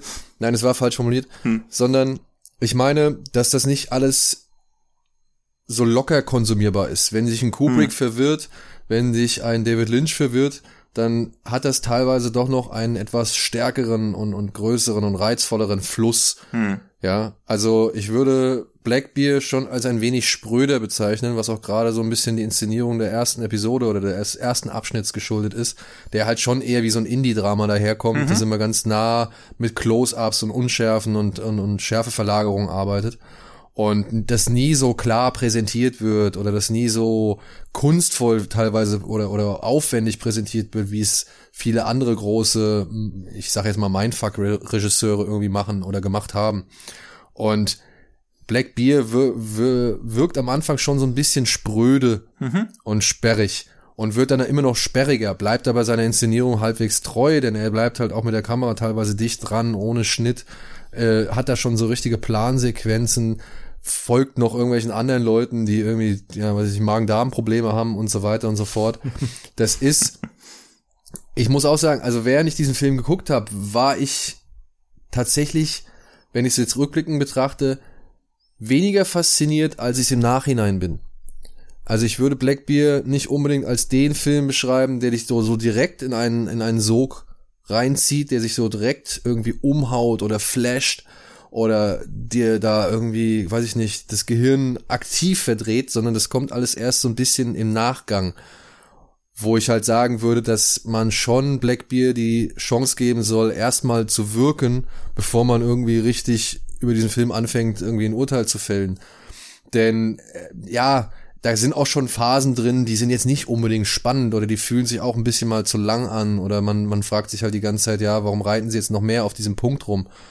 Und ich habe diesen Film auch erst wirklich im Nachgang mehr zu schätzen gelernt, auch als du mir dann diese sieben, nee, fünf, sechs Thesen 36 Kammern der Interpretation. Ja, da sind schon spannende Gedanken dabei, aber ich muss ehrlich zugeben, da bin ich vielleicht dann auch einfach ein bisschen zu unbedarft oder eben halt zu uninformiert in dem Bereich. Ähm, ich habe ihn halt als erste in erster Linie nicht so unbedingt wie der wie dieser Philosoph da wahrgenommen oder keine seiner Ausführungen, die mir alle plausibel erscheinen, die ich richtig cool finde, die ich spannend finde, die ich auch gerne gesehen hätte, konnte ich so wirklich als meine Empfindung bezeichnen. Wenn ihr versteht, was ich meine. Mhm. Ja. Für mich ging es in dem Film tatsächlich hauptsächlich um wie weit gehst du für deine Kunst, weißt du? Also wie weit manipulierst du? Also auch sowohl die erste Episode könnte insofern sein, dass eine Frau, die versucht, einen Film zu schreiben oder ein Drehbuch zu schreiben, wirklich eine Beziehung, die gerade im Begriff ist, ein weiteres Leben in die Welt zu setzen, eine Existenz aufzubauen, eine, eine Familie zu gründen, dass sie diese Beziehung aufs Spiel setzt oder einfach mutwillig zerstört, um zu schauen, welche Dynamiken daraus sich daraus ergeben. Mhm. Und beim zweiten ist es halt irgendwie die Tatsache, dass jemand ja seine eigene Lebensgefährtin wirklich an den Rand des Nervenzusammenbruchs bringt, um eben um eben das gewünschte Ergebnis auf der Leinwand zu kriegen. Und das erinnert mich, wie ihr auch schon gesagt habt, tatsächlich auch an Kubrick, aber nicht unbedingt jetzt an Ice White Shut, sondern an Clockwork Orange. Weil da hat nämlich hm. Kubrick mit Malcolm McDowell was ähnliches abgezogen. Der hat den richtig väterlich unter seine Fittiche genommen und hat mit dem alles mögliche gemacht und hat wirklich hier gesagt, zack, zack, zack, wir machen mal das, wir spielen Ping-Pong hier und bla bla bla. Und als der Dreh vorbei war, bams, Case closed. Keine, kein Kontakt mehr, irgendwie, hat nichts mehr mit dem großartig zu tun gehabt. Und Michael McDowell hat äh, in, dieser einen, in dieser einen Dokumentation auch gesagt, so, das war für ihn eine sehr schwierige Zeit, weil er nicht verstanden hat, warum sich diese Freundschaft plötzlich aufgelöst hat, so, mhm. ja, und äh, dass er da wirklich hart dran zu knabbern hatte. Und das finde ich halt spannend und das wird halt meiner Ansicht nach, also das ist für mich der stärkste Aspekt an Black Beer gewesen. Wer? Ja, ja, aber das finde ich halt auch spannend, dass das ja auch eine Interpretationsweise ist, die völlig legitim ist und die der Film ja auch komplett stützt und die ich auch aus meiner Sicht nachvollziehen kann und ich mich vielleicht einfach zu sehr an diesem namengebenden Black Bear aufgehangen habe, der ja auch zweimal wirklich im Film vorkommt, immer an einer, ja, in einer Schlüsselszene, wofür der stehen könnte. Also es ist halt wirklich einfach nur ein Bär, ist das eine Metapher für irgendwas? Ist das einfach nur eine lahme Idee des Drehbuchautoren, weil ihm nichts anderes eingefallen ist? Und ich glaube auch, Midsommar Spin-off. Ja, oder so ein Midsommar, ja. Und ich glaube auch, dass das Ende des Films zwangsläufig enttäuscht im ersten Moment, weil ich da auch dann ja. saß und so dachte, okay, als der Abspann anfing, dachte ich auch so, what the fuck? Hä, ja, was geht ja, jetzt ja, ab? Aber im Nachdenken darüber wächst das halt immer mehr, wird immer stärker. Und das ist halt so diese seltene Art, das hat man ja echt wenig bei Filmen, dass sie so im Nachhinein noch so extrem wachsen. Weil beim Schauen war ich auch schon beeindruckt, dachte mir aber auch, puh, okay, das, was jetzt kommt, wird schon nochmal zur Einordnung helfen. Stattdessen kann man nur da abspannen. Und, und dann muss man ja quasi diese Aufgabe selbst erledigen. Aber es hat mir halt richtig Bock gemacht, mit diesem Wissen und dem, was man sich denkt, was einzelne Sachen bedeuten könnten, den Film halt nochmal zu schauen. Also das hat man halt wirklich selten, dass man von einem Film so konsequent rausgefordert wird, ohne dass der Film einem permanent auf die Nase baut bindet, guck mal, wie schlau ich bin, du bist richtig dumm, sondern man muss einfach seine eigenen Schlüsse ziehen und fast alle Schlüsse sind valide. Also es gibt, glaube ich, ja. keine Interpretation des Films, wo man danach denkt, was war denn das für ein Scheiß, außer man ist für so Filme generell nicht empfänglich. Dann weiß man aber Eben, nach zehn Minuten schon, hier sollte ich lieber nicht weiter gucken. Genau, weil das sagst du nämlich dann so oder so, was das ja. für ein Scheiß so, ja. Und das ist auch vollkommen legitim. Ja. Da muss man halt auch wirklich ein bisschen ein Faible für haben. Ja, aber absolut. Ich, also ich meine, das, das Ding ist halt bei dem Film auch, also bei mir waren es halt vor allem zwei Sachen, die mich beim Schauen dran, dran bleiben lassen haben oder vor allem auch gefesselt haben. Das ist einmal Aubrey Plaza, die fantastisch ist. Also gerade die ist dem, wirklich richtig gut in diesmal. Dem, in dem zweiten Filmpart unfassbar krass, fand ich. Ähm, mhm. Dann halt auch diese, die Tino angesprochen, diese, diese, un, diese unangenehme Atmosphäre. Dieses, ich will da jetzt auch, ich will da nicht zugucken, ich will da nicht zuhören. Das ist gerade echt krass unangenehm. Ich will den Raum ja. verlassen, so. Das, das hat natürlich gleichzeitig so abgestoßen und fasziniert. Die beiden Komponenten, die ziehen sich auch ziemlich durch, so. Also schauspielerisch einmal, auch, auch Abbott ist super, so. Ja. Äh, das hat halt dran, dran gehalten und halt dann die Faszination dieses, dieses Unangenehmen und dieses, ähm, ja, natürlich trotzdem die, die Hoffnung noch hinterzusteigen, was ist das Ganze jetzt? Ähm, und das Ding ist halt, ging mir genauso, die, die logischen Schlüsse, die ich danach im Netz gelesen habe, haben trotzdem nicht bei mir den vollen Klick erzeugt oder haben nicht mich selber Revue passieren lassen, was ich während des Films empfunden habe. Das heißt, ich habe trotzdem für mich persönlich keinen zufriedenstellenden Abschluss mit dem Film gefunden, was ein bisschen schade ist, aber das macht's ja aus. Also ich sage ja nicht, dass es also es ist natürlich nicht nichts Schlechtes, sich über einen Film informieren zu müssen oder auch oder zu wollen und da Analysen zu schauen, zu hören, ähm, Essays zu, zu studieren, so alles, alles fantastisch. Aber trotzdem am Ende des Tages muss ich ja persönlich mit dem Film da so eine Connection aufgebaut haben. Und die fehlt mir immer noch. Also ich habe zwar ja. irgendwie eigene Ideen und ich verstehe auch, was andere darin sehen, aber ich, ich habe nichts jetzt irgendwie, ich bin, ich bin noch nicht darauf gestoßen, wo ich gesagt habe, ja stimmt, das war's. Das habe ich bei dem Film ganz Zeit irgendwie im Kopf gehabt. Und das ist ein bisschen schade. Und das ähm, am Ende des Tages hat's das für mich ein bisschen abgewertet. Ich nicht sage, es ist jetzt ein Megameisterwerk, weil trotzdem halt will ich ja aus dem Film irgendwie für mich was ziehen oder schlau werden mhm. oder sagen können, ja, das war's, da, da, da mache ich jetzt den Haken dran. Also deswegen, ich werde vielleicht auch noch mal gucken, sicherlich.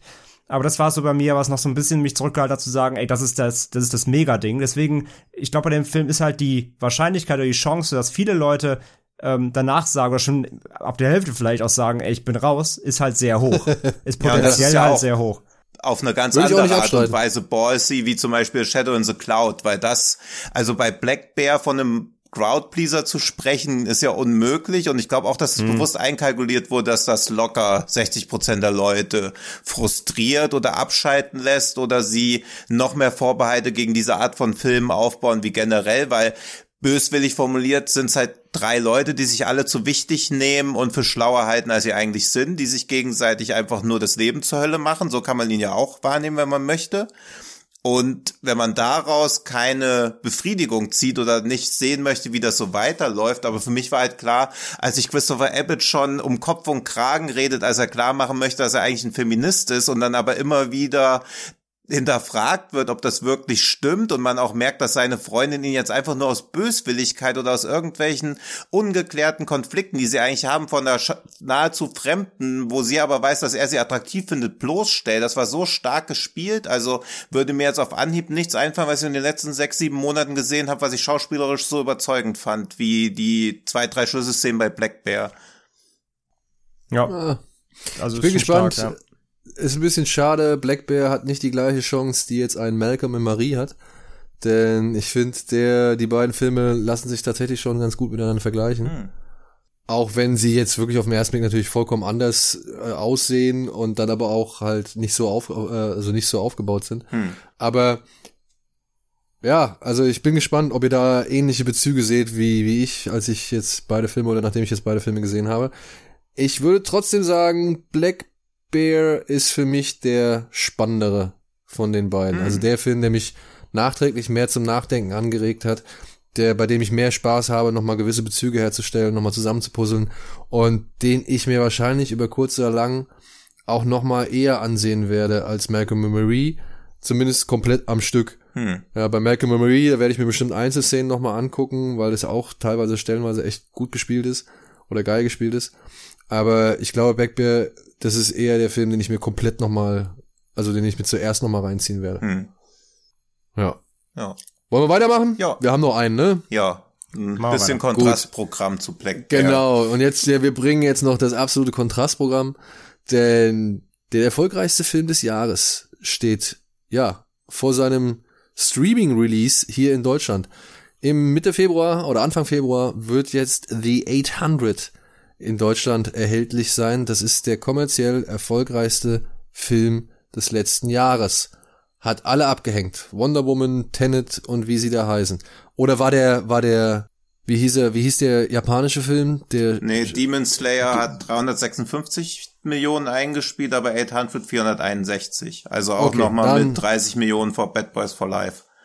ja genau. Also Bad Boys, Tenet und, und Sonic und Wonder Woman, alle Und nicht zu vergessen nicht, My People, My Homeland, der mit 422 auch noch deutlich vor Tenet liegt mit fast 60 Millionen mehr. Ja. Alles wurde getoppt von einem Film namens The 800.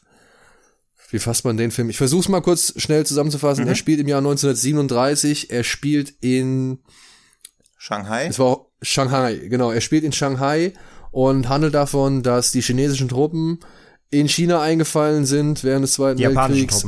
Äh, die japanischen, Entschuldigung, die japanischen Truppen in China eingefallen sind, haben die chinesischen Arm- Armeen immer weiter ins Land oder in den Westen getrieben und dringen jetzt auch nach Hongkong, Shanghai, Entschuldigung, nach Shanghai vor und es gibt in Shanghai eine sogenannte, ja, wie soll man sagen, freie Zone. Mhm. Die Konzession, hieß es so? Ja, neutrale Zone ist, glaube ich, so die neutrale. allgemeine Bezeichnung. Ja, eine neutrale Zone, ein internationaler Bereich, das ist ein bisschen so Amüsierviertel und, und keine Ahnung was. Und dort leben aber auch halt viele Ausländer, also Amerikaner, Engländer und so weiter und so fort. Und diese Zone gilt es so gesehen aufrechtzuerhalten und zu beschützen. Und das wollen auch die Japaner irgendwie durchführen. Allerdings wollen sie den Rest Shanghais erobern.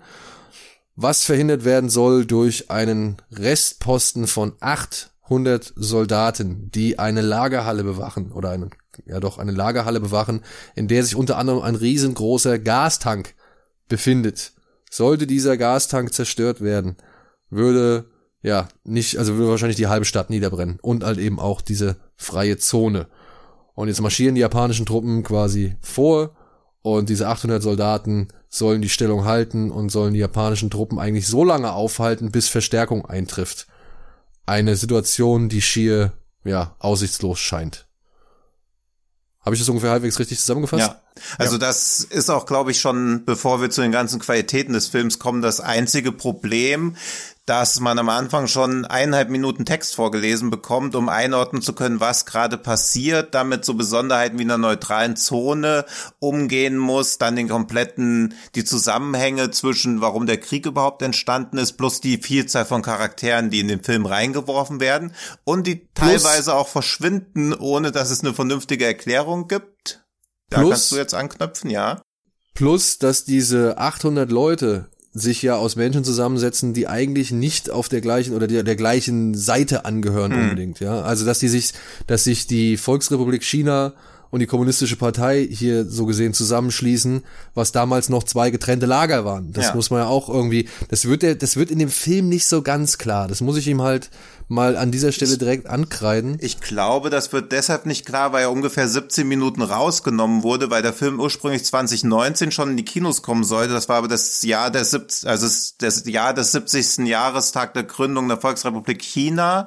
Und es gibt ein Komitee, was sich China Red Culture Research Association benennt. Und die haben sich den Film nochmal angeschaut und mussten, haben dann viele Sachen und Elemente kritisiert, die zum Beispiel diese Klassenunterdrückung in den Reihen der Armee, die Missetaten der Offiziere und die generelle Unterdrückung des Volkes durch diese Armee, das wurde alles rausgenommen aus dem Film. Und deswegen sind auch Charaktere da, die dann scheinbar nie wieder auftauchen und es fehlen auch zum Verständnis wichtige Punkte. Also Ja. zumindest die kompletten Zusammenhänge des Kriegs und wer da genau mit wem zusammenarbeitet. Ich finde, das ist für ja, Genuss ist bei so einem Film ein schwieriges Wort, aber um die technische Brillanz und diese atemberaubenden Schlachtsequenzen gutieren zu können, auch weitestgehend unerheblich. Ja, ja, wenn man sich jetzt aber mal zum Vergleich so einen Film wie Battleship Island anschaut, der ebenfalls mit, mit, mit enormen Aufwand punktet und auch viele Figuren präsentiert, aber dann halt auch in seiner Langfassung, in der Kinofassung, in der 17 Minuten kürzeren Kinofassung auch ein bisschen darunter leidet. Ich finde, der schafft es ein bisschen besser, den Zuschauer emotional an viel, also an einige Figuren zu Ja. binden. Ja, das sehe ich auch so. Also, weil The 800 ist halt, also es wird viel gestorben, es gibt viel Pathos, aber als Zuschauer bleibt man schon weitestgehend außen vor emotional. Was aber auch daran Ja. liegt, also Battleship Island hat sich ja sehr, sehr lange Zeit gelassen, auch die Figuren einzuführen und auch da hat sich die erste drei, vier Stunden ja komplett überladen angefühlt, aber auf eine eher positive Art und Weise, weil sich das dann spätestens, als sie auf der Battleship Island angekommen sind, geregelt hat. Aber bei The 800 steht ja die Action im Mittelpunkt was bei einem Kriegsfilm immer sowieso schon schwierig ist, weil Kriegsfilme sollten eigentlich per se keinen Spaß machen, aber bei so einer heroischen Pathos-Schlachtplatte, also das, naja, das ist ein also eher, Antikriegsfilme, Antikriegsfilme ja, also es sollten ist keinen eher Spaß ein machen. Actionfilm aus meiner Sicht. Ob das jetzt ein Kriegsfilm ist, er hat ein paar kritische Momente, wozu ich auch sehr spannend finde. Also diese neutrale Zo- Zone, da stehen halt auch Hotels und dann wird halt quasi diese Schlacht, die ungefähr vier Tage dauert, diese ausweglose Schlacht zwischen den 800 Chinesen und der übermächtigen japanischen Armee, wird halt quasi wie ein Theaterstück angeschaut mit Cocktailschirmchen, dann wird mit einem Zeppelin drüber geflogen. Also es hat schon teilweise was Surreales, wie wirklich die, die Welt ja wirklich an dieser Schlacht Anteil nimmt und diese diese 800 sollen ja auch deshalb da Stellung halten, eben um international Aufmerksamkeit darauf zu bekommen, um zu zeigen, wie heroisch sie wirklich vorgehen. Und irgendwann, Ja. ich finde, der, diese Heldenhaftigkeit kippt natürlich spätestens ab dem Punkt, als dann auch so wirklich so Selbstmordaktionen durchgeführt werden, aber das ist halt, ja, Ja, wo das ja auch der Moment ist, wo die, wo dann selbst den äh, reichen Snobs, die gegenüber im Fernsehen Ja. aus ihrem Bett zugucken, das erste Mal die Tränen rollen, weil vorher stehen sie eigentlich nur äh, geifernd und klatschend. Äh, ist ein bisschen wie wenn in der Corona-Situation man Krankenhausmitarbeitern vom Balkon applaudiert, äh, stehen die halt da und klatschen halt den Leuten zu, die, die natürlich, also die kriegen natürlich gar nicht mit, was für unfassbare, grauenhafte Taten da drüben gerade im, im Gange sind und was da alles passiert eigentlich. Und das ist schon echt sehr, sehr, ähm, ja, pervers fast schon, muss man sagen. Und es kommt ja noch geiler, also es kommt ja noch ein bisschen geiler oder ein kleiner Zusatz. Äh, man glaubt ja auch, dass dieser Applaus, wenn sie ihn denn mitbekommen, das rechtfertigt, dass sie sich freiwillig in den Tod stürzen, unter anderem. Ja. Ja. Entschuldigung, ich wollte dich jetzt nicht. Äh, Nee, nee, also- nee, nee, alles gut, alles gut. Ja, ja, absolut. Wie gesagt, das ist ja, wie gesagt, so, so ist auch so, so plakativ eben, dass dann das erste Mal, dass man so ganz im, im, im Fullscreen-Shot das erste Mal sieht, wie jemand ähm, eine Träne verdrückt, weil dann sieht, dass da Leute sich in den Tod stürzen, um irgendwie diese Übermacht an Japanern zurückzudrängen und dafür sogar ihr heldenhaftes chinesisches Leben opfern müssen. Das erste Mal, wo dann die, die, die Zuschauerschaft wirklich mal Emotionen zeigt, außer Jubel und, und, und Klatschen. Und äh, ich fand's halt auch bei dem Film so, ähm, man muss auch dazu sagen, nach, nach, nach 17 Minuten im Film, glaube ich, ungefähr, kommen erstmal die, die Credits, beziehungsweise kommt wird der Titel eingeblendet und Director. Äh, also auch der, der ganze Aufbau ähm, ich finde sowieso, der Film hat äh, tatsächlich auch optisch insgesamt mehr von, der, von einem, irgendwie so einem Endzeit-Apokalypse-Film mehr als Kriegsfilm. Also wie die, das ist schon alles optisch sehr, sehr cool, aber es sieht irgendwie alles mehr so nach Stalker oder Tschernobyl aus, äh, teilweise, als, als, als irgendwie so ein Kriegs. ja, also ich finde so von der, es ist halt alles mit sehr entsättigten Farben und alles mhm. schön grau und grünstich meliert. Und ähm, wie gesagt, so wie das aufgezogen wird, diese überall dampft und qualmt in der Stadt und alles ist natürlich zerstört. Aber die, wie sie es inszenieren, das sieht irgendwie aus wie, wie, wie The Road oder so. Also es sieht, das hat irgendwie so was Endzeitmäßiges fast schon, wie sie es überinszeniert. So, diese, diese Kriegsthematik wird so überinszeniert. Auf der anderen Seite dann gleichzeitig natürlich dann überstilisiert, wenn natürlich diese Heldenmomente kommen, wo sie irgendwie zum Beispiel auf diesem Haus drauf sind, dann wo es darum geht, dass die Fahne, die japanische, die, die chinesische Fahne nicht in den Dreck fallen darf. Und sie stehen da wie mit 20 Mann um, die, um diese Fahne rum, um sie hochzuhalten, während sie schon irgendwie durchlöchert werden mit 43 äh, Kugeln von irgendwelchen japanischen Fliegern. Das sind dann die Momente, wo du halt schon, ne, also ich meine, das ist ja, das macht ja jeder Ami-Film, die ihre Kriege inszenieren, ja genauso. Also es ist ja nichts anderes, wie wenn, wenn äh, James Ryan irgendwie da helden, heldenhafte ähm, Kriegsschauplätze inszeniert. Aber es sind natürlich die Momente, wo du auch weißt, so, ne, das ist natürlich, das ist halt kein Comme sie so, sondern äh, hier steht natürlich schon im Vordergrund, dass es irgendwie alles ziemlich laut knallt und dass es ziemlich drastisch auch ist. Der Film ist auch ziemlich hart einfach insgesamt. Ähm, aber ja, in, in, in den Stilmomenten muss dann eben in Slow Motion natürlich irgendwie die goldene Faust in den Himmel gestreckt werden und natürlich ist, ist alles heroisch. Ne? Also, das Pferd, ja, Freunde, das so ein weißes Pferd. Pferd. noch. Aber ja. ich glaube, wenn man sagt, dass es der erste chinesische Film ist, der komplett mit IMAX-Kamera Kameras gedreht wurde und ein Budget von 80 Millionen hatte, weiß man schon, worauf man sich da einlässt. Also da ja. eine akkurate Nachinszenierung dieser dieses Krieges zu sehen oder auch irgendwelche subtilen Zwischentöne zu bekommen. Also man muss sich einmal anhören, Krieg ist auch eine Politik, das ist schon alles, was da so an genereller Krieg ist auch eine Politik. Das ist schon alles, was da an Kritik oder so irgendwie geäußert wird. Und ansonsten dominieren da eindeutig die Schauwerte. Es wurde ja in westlichen Zeitungen wurde diese Schlacht dann auch oft mit der Schlacht von Alamo verglichen, die vielleicht ein paar aus dem Film von Warlord John Lee Hancock kennen. Und da ging es ja auch um so einen Freiheitskampf. Ey, komm, Alamo war nicht so verkehrt. Ja, aber er hat schon echt, also wenn jemand langweilt mit seinen Filmen, dann ist es, glaube ich, John Lee Hancock. Und Alamo ist nicht zu Recht einer der teuersten Filmflops, die jemals gedreht wurden. Ja. Aber die Schlacht von Alamo ist, glaube ich, eher so bekannt und als Symbolwirkung fürs chinesische Volk ist das schon vergleichbar, glaube ich. Auch dieses, diese scheinbar unterlegene Haltung. Also im Prinzip ist ja auch sowas wie 300. Ja, es ist nur mit 800 halt. Ne? Ja. Deswegen auf 2,6 mal so gut. Ja. ja. Aber ich muss auch sagen, der, der, der Pathos und was, also da, da man merkt halt schon, dass da die, die Partei ordentlich Werbung für das eigene Land machen möchte. Deswegen wird es auch alles relativ unsubtil in Szene gesetzt. Und kann man, ja, man kann das schlucken. Ich finde, man, man, man kann das auch ausblenden. Ob es jetzt besser dadurch wird, nein, wird's nicht. Das ist genauso verwerflich, aber äh, wie, wie der ganze, wie die ganze Propaganda, die alle anderen Länder auch präsentieren. Ob es jetzt in Frankreich ist, ob es jetzt in Amerika ist oder ob es jetzt in Russland ist. Also ich meine, wenn man sich die entsprechenden Blockbuster-Produktionen anguckt, ja, dann sieht man halt hier in Mel Gibson mit irgendwelcher Amerika-Flagge auf den Feind zurennen. Da erlebst du dann irgendwie, keine Ahnung, äh, hier ein, ein, wie hieß der, Attraction, mhm. oder? Ja. Mhm. ja, wo dann auch die patriotischen Reden geschwungen werden und wo halt auch deutlich gemacht wird, hier, wir wollen keine ausländischen Invasoren haben, egal ob sie jetzt nun menschliche oder außerirdische Haut haben, so. Oder in Frankreich, weiß ich nicht, wenn dann so ein Asterix, äh, ein Obelix-Film schon irgendwie mit solchen Thesen unterwandert wird, weißt du, wenn es darum geht, dass da der schwarze Mann nicht ins, ins Land einfallen darf und was weiß ich und dass ganz Frankreich irgendwie den Zaubertrank braucht, um sich gegen die Invasoren zu wehren. So, das sind auch so, sag ich mal, Beobachtungen, die kann man bei jedem Film anstellen und entweder man kommt damit klar und genießt halt dann den Film aufgrund anderer Tatsachen oder man kommt halt, glaube ich, nicht damit klar. Aber dann sollte man, glaube ich, auch so konsequent sein und sich diese Filme gar nicht erst anschauen. Ja, oder halt sich danach noch Sachen durchlesen, weil bei der Inszenierung wird einem schon klar, dass das wahrscheinlich nicht die Wahrheit ist. Also es fehlen ja jegliche Grautöne, es gibt keinen gerechten Krieg. Es wird ja auch da so ein bisschen dieser Mythos vom gerechten Krieg einfach transportiert ja. und dass jedes Land seine Soldaten glorreich darstellt. Außer in deutschen Kriegsfilmen passiert es aus gewissen Gründen nicht. Aber auch Pearl Harbor macht das ja. Also fast jedes Land stellt im Zweiten Weltkrieg oder auch in den in den Jahren davor seine Armee als die einzig wahre und gerechte Armee dar. Dass das Mhm, natürlich genau. an sich komplett hinterfragenswert ist und auch viel zu kurz gedacht ist ja klar. Deswegen finde ich auch, dass man den Film eher als Actionfilm wahrnehmen sollte und nicht als Historienfilm oder als Antikriegsfilm. Wobei es natürlich schon interessant war, im Abspann diese Szenen von, von damals wirklich zu sehen. Ne?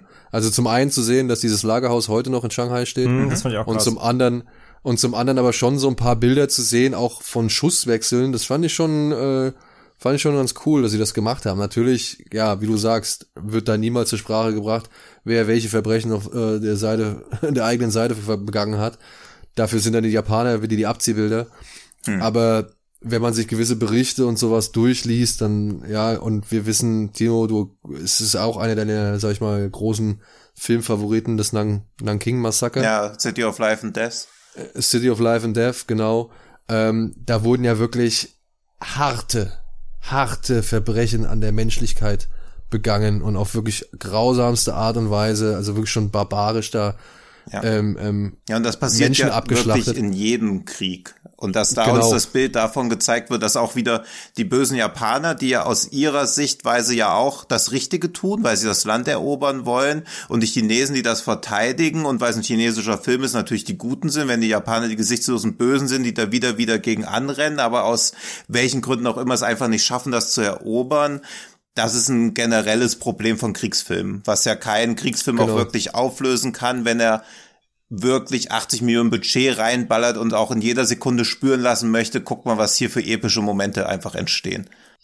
Und da muss man mal sagen, also um mal jetzt bei der die Kritik dann mal wirklich, ich hoffe, die war jetzt ausreichend. Also wir, wir verstehen, dass da Propaganda in diesem Film äh, passiert und, und wir, wir sehen das und wir, wir verleugnen uns nicht davor, wir finden das genauso bedenklich.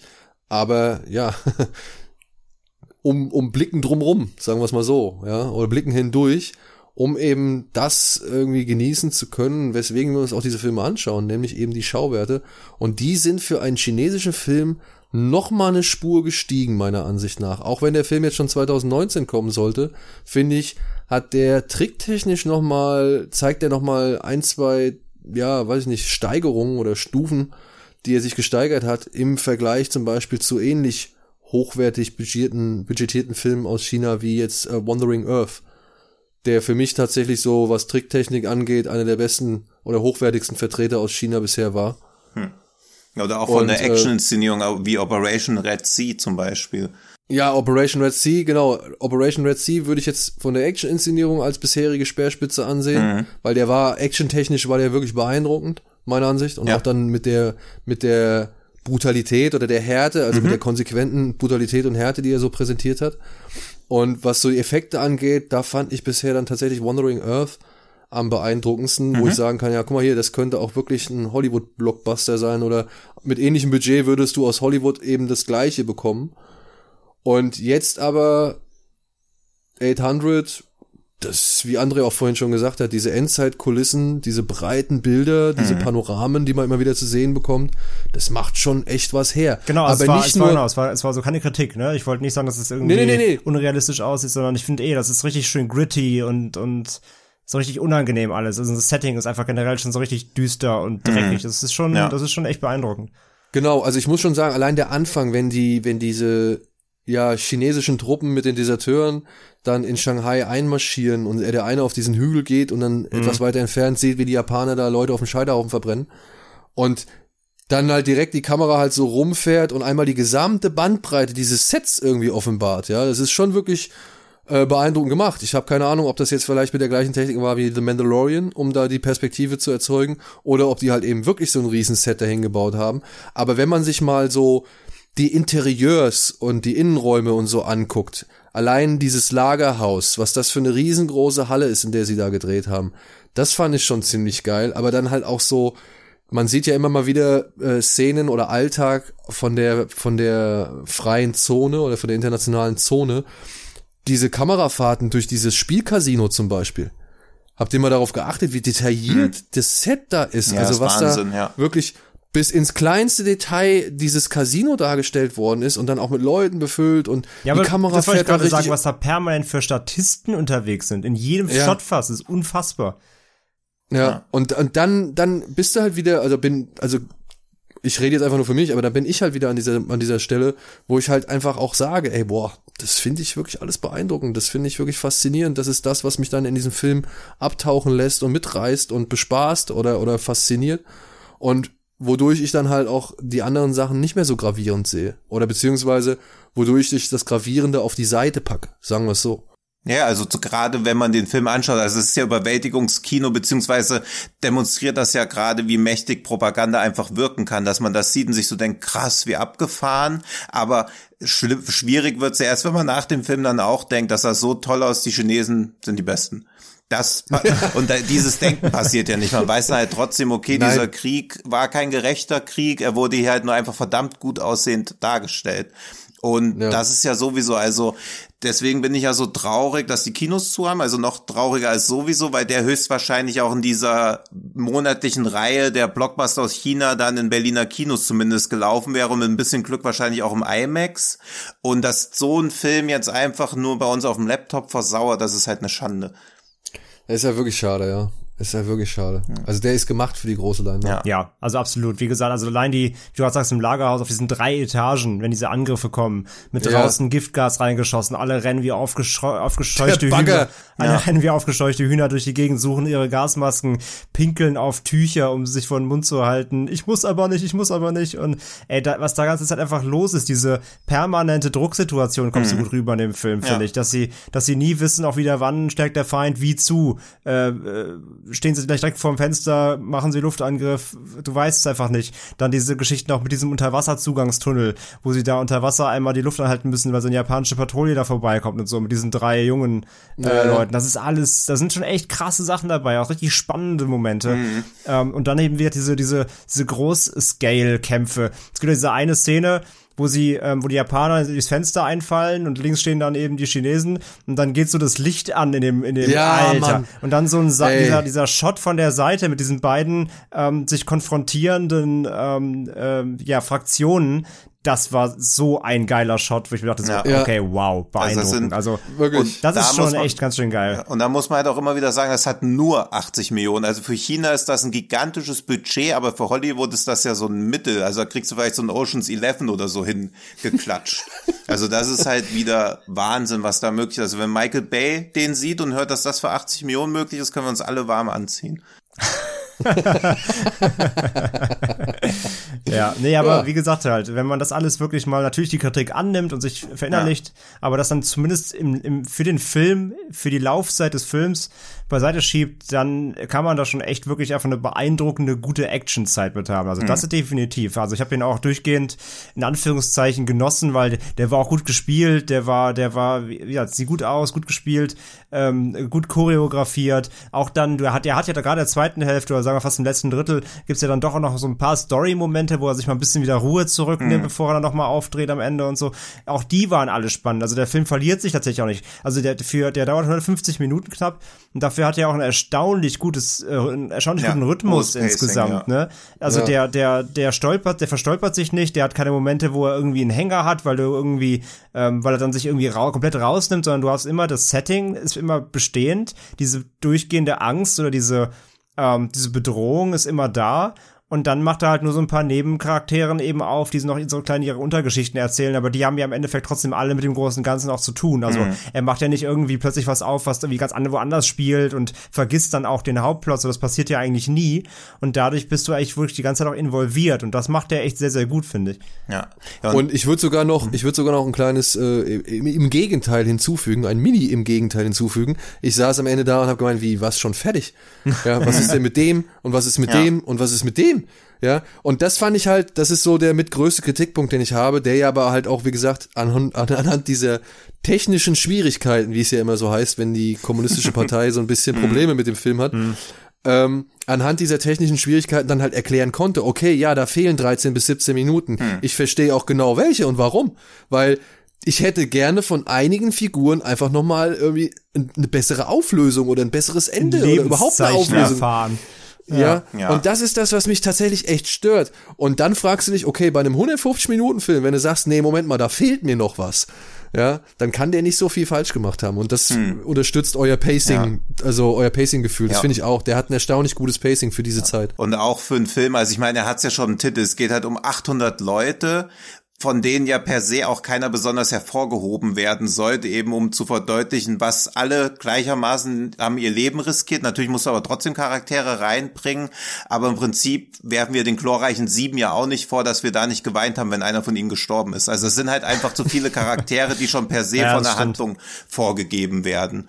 Ja. Aber ein bisschen Und ich mochte bedenklich den finde einen ich oder auch, anderen. dass ich bei einem Kriegsfilm bei keinem von den Charakteren Tränen in den Augen habe, außer, also man wird von der Musik dazu genötigt, aber es entsteht nicht aus der emotionalen Bindung zu den Charakteren durchs Drehbuch, sondern einzig durch, die, also man wird einfach nur von der Inszenierung her überwältigt. Ja, das stimmt, das stimmt. Ja, und ja, die, sie ja. machen ja auch nicht das Ding, dass die jetzt irgendwie sich einen Charakter nehmen, ähm, meine ich ja gerade, und dann irgendwie, aber jetzt erzählen wir erstmal von dem die Vorgeschichte für Ja. eine halbe Stunde, sondern sie machen halt kurze Rückblicke hier und da Mhm. mal, aber das sind irgendwie nur fünf Minuten und die haben auch wieder, wieder, dann wieder direkt einen Impact auf den fortlaufenden Film von der Zeichnung des Charakters her. Ja. Also es hat, macht dann auch Sinn, aber dann ist auch wieder gut und dann fokussiert er sich eben wieder auf das Geschehen, auf das Momentum. Und das klappt halt so gut. Ja. Aber wie du sagst halt, ne, genau, wenn der Film halt will, dass du irgendwie eine Rührung zeigst, dann, dann, dann, dann zwingt er dich da auch dazu mit dem Gezeigten. Also da ist jetzt nichts dabei, wo du ähm, jetzt irgendwie mit einer krassen, tiefen Drehbuchentscheidung aber, dazu aber das ist halt ganz wirst, starkes ne? Handwerk, dass der Regisseur genau weiß, ich inszeniere das jetzt einfach so. Du weißt nicht, wer die Person ist, du weißt ihren Namen nicht, aber du wirst jetzt einfach zu Emotionen genötigt. Ich zwing dich jetzt einfach dazu. ja, oder er kennt sein Publikum, ne? Ja, ja, das eben, Ist ja, eine, ja. ja. ja, das ist schon. Also wenn du es vom Drehbuch und ich meine einen Kriegsfilm, der quasi eine, eine auf über vier Tage gehende Häuserschlacht zeigt, da hast du drehbuchmäßig ja auch nicht so viele Möglichkeiten, um da außer durch Rückblenden irgendwelche Emotionen zu erwecken. Und das finde ich halt stark, dass er das auch gar nicht probiert. Nee, das stimmt, ja. Sondern sich wirklich da, Ja. ja, ich meine, hin und wieder zeigt er ja noch diesen einen Reporter, der kriegt nochmal so die, die Perspektive des Außenstehenden. Ja. Aber selbst der ist ja, sag ich mal, dann auch wieder auf Linie, würde ich jetzt mal so behaupten, ja. auf Und Parteilinie. ähm, das, oder, weil das ist halt halt leider dann auch eben die Pille, die, die man schmick, äh, sch- schlucken muss. Da werden dann Kinder dürfen dann Alkohol saufen, harten Alkohol und so weiter, solange sie es halt machen im Angesicht der Schlacht, Ja. ist das alles noch äh, in Ordnung. Aber ja, trotzdem von den Schauwerten her einfach schlicht und, und auch halt dem Aufwand und der Inszenierung schlichtweg beeindruckend. Also da kann man sich jetzt auch, sag ich mal, trotz Abneigung für asiatische Filme irgendwie nicht dagegen aussprechen, dass diese Filme mittlerweile einen Standard erreicht haben, den wir in Hollywood ja auch nicht mehr so allzu oft sehen, Ja. zu sehen bekommen. Und das öffnet ja nur noch mehr Möglichkeiten. Also niemand ist ja genötigt, sich die Filme anzuschauen, aber dass man jetzt quasi das gesamte chinesische Blockbuster-Kino auch noch in den filmischen Reigen mit reinnehmen kann. Korea kann man fast komplett immer mit reinnehmen, Japan auch. Und wir kriegen ja immer auch nur Bruchteile mit. Also wie oft passiert es mir noch, dass ich einen chinesischen Film schaue oder auch sowas wie Wandering Earth, was dann halt irgendwie versteckt einfach mal so nebenbei auf Netflix droppt und dann schaut man sich das an und denkt so, Alter, Wahnsinn, was da ab aufgefahren wird. Inhaltlich nochmal eine andere Sache, aber von den Schauwerten her sind da so viele Wundertüten, die da jetzt, jetzt schon auf uns warten, beziehungsweise da noch kommen werden. Auch so Filme wie diese Detective D-Reihe, von der man ja, Ja. auch quasi eher durch Zufall mitbekommt. Das ist halt Wahnsinn. Also da lauern ja noch so viele Sachen, die auch wir noch entdecken können. Das freut mich halt unheimlich, dass das jetzt so ein Niveau erreicht hat, wo man nicht mal mehr sagen kann, ja, ich finde das ganz gut, aber die Spezialeffekte sehen scheiße aus. Das war mir eh schon Ja, immer ich ein schwieriges Argument, aber inzwischen hat man halt gar keine Kontraargumente mehr. Ja, also ich meine, und selbst wenn die Spezialeffekte nicht so gut aussehen, weil das, das gibt's ja jetzt halt auch äh, an, an vielen Filmen, dass man da halt schon sagt, okay, erkennbar die CGI. Oder das sieht aber nicht so gut aus, das CGI wie in Amerika. Alles fein, alles schön und gut, alles berechtigt. Aber trotzdem einfach, wenn man sich dann so hemmungslose Filme anguckt wie Bahubali zum Beispiel, dann, dann bin ich da auch nicht mehr böse. Dann kann ich damit auch leben, weil ich sehe halt, die haben jetzt hier, das sind wie Kinder mit einem mit einem Chemiebaukasten Ja. oder einem Zauberkasten so, die die sagen halt, ey geil, wir haben das jetzt hier alles, alles klar, lass mal das und das machen, lass mal möglichst geil aussehen, Ja. lass lass mal möglichst cool wirken, lass mal wirklich Lass mal wirklich heldenhaft Mhm. sein und sonst irgendwas, ja. Oder lass mal hier 300 Meter durch die Luft fliegen, damit der Gastank explodiert, mit dem ich irgendwie nochmal auf den Berg rauffliege, um da dem Drachen den Kopf abzuschlagen. Ja. So, weißt du? Also, die haben halt irgendwie Bock drauf, sich da irgendwie Ja, das ist auszuleben. halt eher so ein Produkt der Liebe statt nur ein Produkt, was ich ja oft bei Hollywood-Filmen, wo ich halt oft denke, oder auch die Marvel-Sachen, das sind ja, also das sind bestimmt auch jeder einzelne steckt da Herzblut rein, aber am Ende kommt halt ein Produkt dabei raus. Ja, man, aber, ne, man will natürlich jetzt auch nicht abstreiten, dass auch gewisse Produkte in anderen Ländern entstehen. Na klar. entstehen. Ja, ja, aber das ist ja, Ja. das Schöne, dass man schon so ein bisschen so einen Filter hat. Also diese ganzen Mittelmaß-Sachen aus Asien wird ja quasi schon vorselektiert. Sei es dadurch, dass sie gar nicht in Deutschland released werden oder dass man halt keine Schlagzeilen auf irgendwelchen Webseiten liest. Also das Ja. ist ja immer ganz angenehm, dass die Filme so irgendwie rausgesiebt werden schon dadurch. Ja. Und wir kriegen ja auch nur so viel durch Hollywood mit, weil wir halt auf diesen ganzen Webseiten rumhängen. Sonst würden wir auch viele von den Sachen, Sachen gar nicht mitbekommen. Und bei Naja, und China weil ist diese halt die Sachen halt viel- Sprachbarriere da. Ja, und weil diese Sachen natürlich halt viel eher hier bei uns äh, gepusht werden Ja. und ins Land geführt, eingeführt werden. So, ne? Ja. Ja. André, hast du noch was zu äh, die 800 zu sagen? Oder wollen wir das Kapitel dann auch mal hier langsam Ich abschließen? glaube, abschließend kann man einfach nur sagen, als, als Actionfilm Pflicht, muss man eigentlich sogar fast sagen. Ja. Als, als Actionfilm Pflicht, äh, weil auch gerade, ähm, jetzt gesagt, ich glaube, Tino, ähm, gerade auch wenn man sagt, nee, ich mag sonst kein Asia-Kino, der Film ist fast schon westlich inszeniert in seiner Action so. Also der hat, äh, der hat einfach von dem gesamten Value, was der hat, ähm, das kann man sich auch angucken. Also da, da, da steckt nicht so viel äh, typisches Asia-Kino drin in seiner, in seiner Gänze, sag ich mal. Natürlich halt in der, in der, in der Thematik, aber nicht in der Gänze. Also als Actionfilm gesehen Pflicht. Man sollte sich eben nur, oder muss sich einfach mit den Gegebenheiten drumherum bisschen befassen und das einmal für sich äh, irgendwie abstecken. Ähm, das sollte man halt nicht ignorieren, zumindest nicht ähm, dauerhaft. Also während des Films am besten schon. Aber danach einmal vielleicht kurz informieren, so, das kann nur helfen, auch so ein bisschen für die Allgemeinbildung, wenn man da eh nicht drin steckt. Aber als reiner Actionfilm ist das Ding für mich eine Pflicht. Mhm. ja, oder auch fürs Verständnis des Films ganz hilfreich. Ja, ne? natürlich, Wenn man klar. sich vielleicht vorher, ja. Gut. Das war doch schon mal ein ganz netter Aufgalopp, den wir hier absolviert haben. Mhm. Ja, haben wir es ja mit Wir den hätten- 60 Minuten geschafft. Ja, wenn es 60 waren, ich kann mir vorstellen, es waren vielleicht ein paar mehr. Ja, na klar. Ja.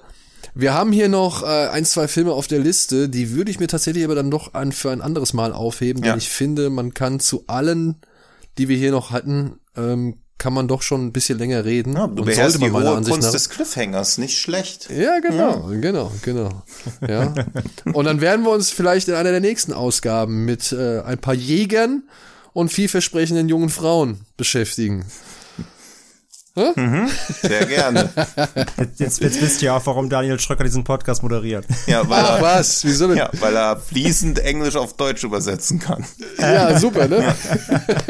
Da tun, da tun sich Tino und ich Ja. immer noch schwer, deswegen Ja, gucken eben, wir auch nur falls deutsche er auch Filme. mal für euch einen englischen Film live synchronisieren soll, jederzeit einfach eine Mail schreiben. Genau, ich nehme 300 Euro die Minute. Das war's an dieser Stelle. Ich würde sagen, wir machen jetzt hier mal Feierabend. Ja. Ich hoffe, wir konnten einen wunderschönen Einblick, einen unterhaltsamen Einblick, einen informativen Einblick in, ja, das Genregeschehen und in unseren Podcast bieten und bringen und abliefern. Und was müssen wir noch sagen? Wir versuchen so schnell wie möglich wieder am Start zu sein. Also unser Plan ist eigentlich schon, so viel wie möglich im Monat rauszuhauen. Wir werden das Mindestens aber natürlich- einmal die Woche. So, das ist jetzt raus. Oh, jetzt setzt er uns hier unter Zugzwang. Na gut, mindestens einmal die Woche. Ja, wir haben ja Dann- am Anfang schon gesagt, dass es halt nicht jede Woche so sein wird, dass hier so eine so eine Film-Laber-Folge kommt, sondern es werden eben auch mal Specials dabei sein, es werden vielleicht mal kürzere Sachen dabei sein, wo wir irgendwie dediziert über einen Film oder vielleicht einfach nur mal so eine Übersicht, so was ist die Woche passiert. Also es kann, es gibt verschiedene, es wird verschiedene Formate, sag ich mal, geben. Das heißt, es wird nicht jede Woche hier so ein ein, zwei Stunden Talk. Deswegen, ähm, wir versuchen einfach, wie Daniel schon sagt, glaube ich, in der Gänze ähm, einfach regelmäßig bei euch mit verschiedensten Output irgendwie zu melden. Ja. Und das auch über die verschiedensten Kanäle. Also wir versuchen natürlich auf allen Kanälen euch bemerkbar zu machen. Es wäre schön, wenn ihr euch dann ein bisschen auf Fred Carpet erstmal konzentriert, denn da werden wir immer zuerst erscheinen. Ja, Fred Carpet gibt's bei Twitter, gibt's bei Insta, gibt's bei YouTube. Sie haben eine eigene Seite, fredcarpet.com. Und darüber wird auf jeden Fall informiert und wir selbst werden das natürlich dann auch noch machen und immer darauf hinweisen, wann wir zu hören sind und wo wir zu hören sind. Und distribuiert wird der Podcast halt dann generell sowieso überall, wo ihr Podcasts eigentlich hört. Also Spotify, Google Podcasts. Ja, ähm, und die Deezer, Tatsache, dass ihr diesen Mögliche. Podcast jetzt schon gehört habt, zeigt uns ja, dass ihr ihn distribuiert bekommen habt. genau. Genau, aber vielleicht, aber, aber, es vielleicht schadet wird ja gerade über die Webseite von Fred Carpet oder so gehört. Ah und ja, dann das- die das- Leute, das kann sein, Wo kann ja. ich, wo kann ich das denn aber hören, ohne auf Webseiten zu surfen? Dann kann das ja Okay, nicht schaden, das genau, nochmal zu okay, erwähnen, makes sense, dass, ja, dass, es über, dass es uns überall gibt, wo es Podcasts gibt. Stimmt. Und es kann nicht schaden, auf allen diversen Plattformen das zu abonnieren. Exakt. Ja? Wir Genau. sehen uns auf OnlyFans. In diesem Sinne, ich wünsche ein ja, schönes Wochenende, eine schöne Woche. Viel Spaß bei den von uns hier vorgestellten Filmen oder bei allen anderen Filmen, auf die ihr Bock habt. Und hoffentlich bis zum nächsten Mal bei Genre geschehen. Tschüss. Tschüss. Ciao, ciao.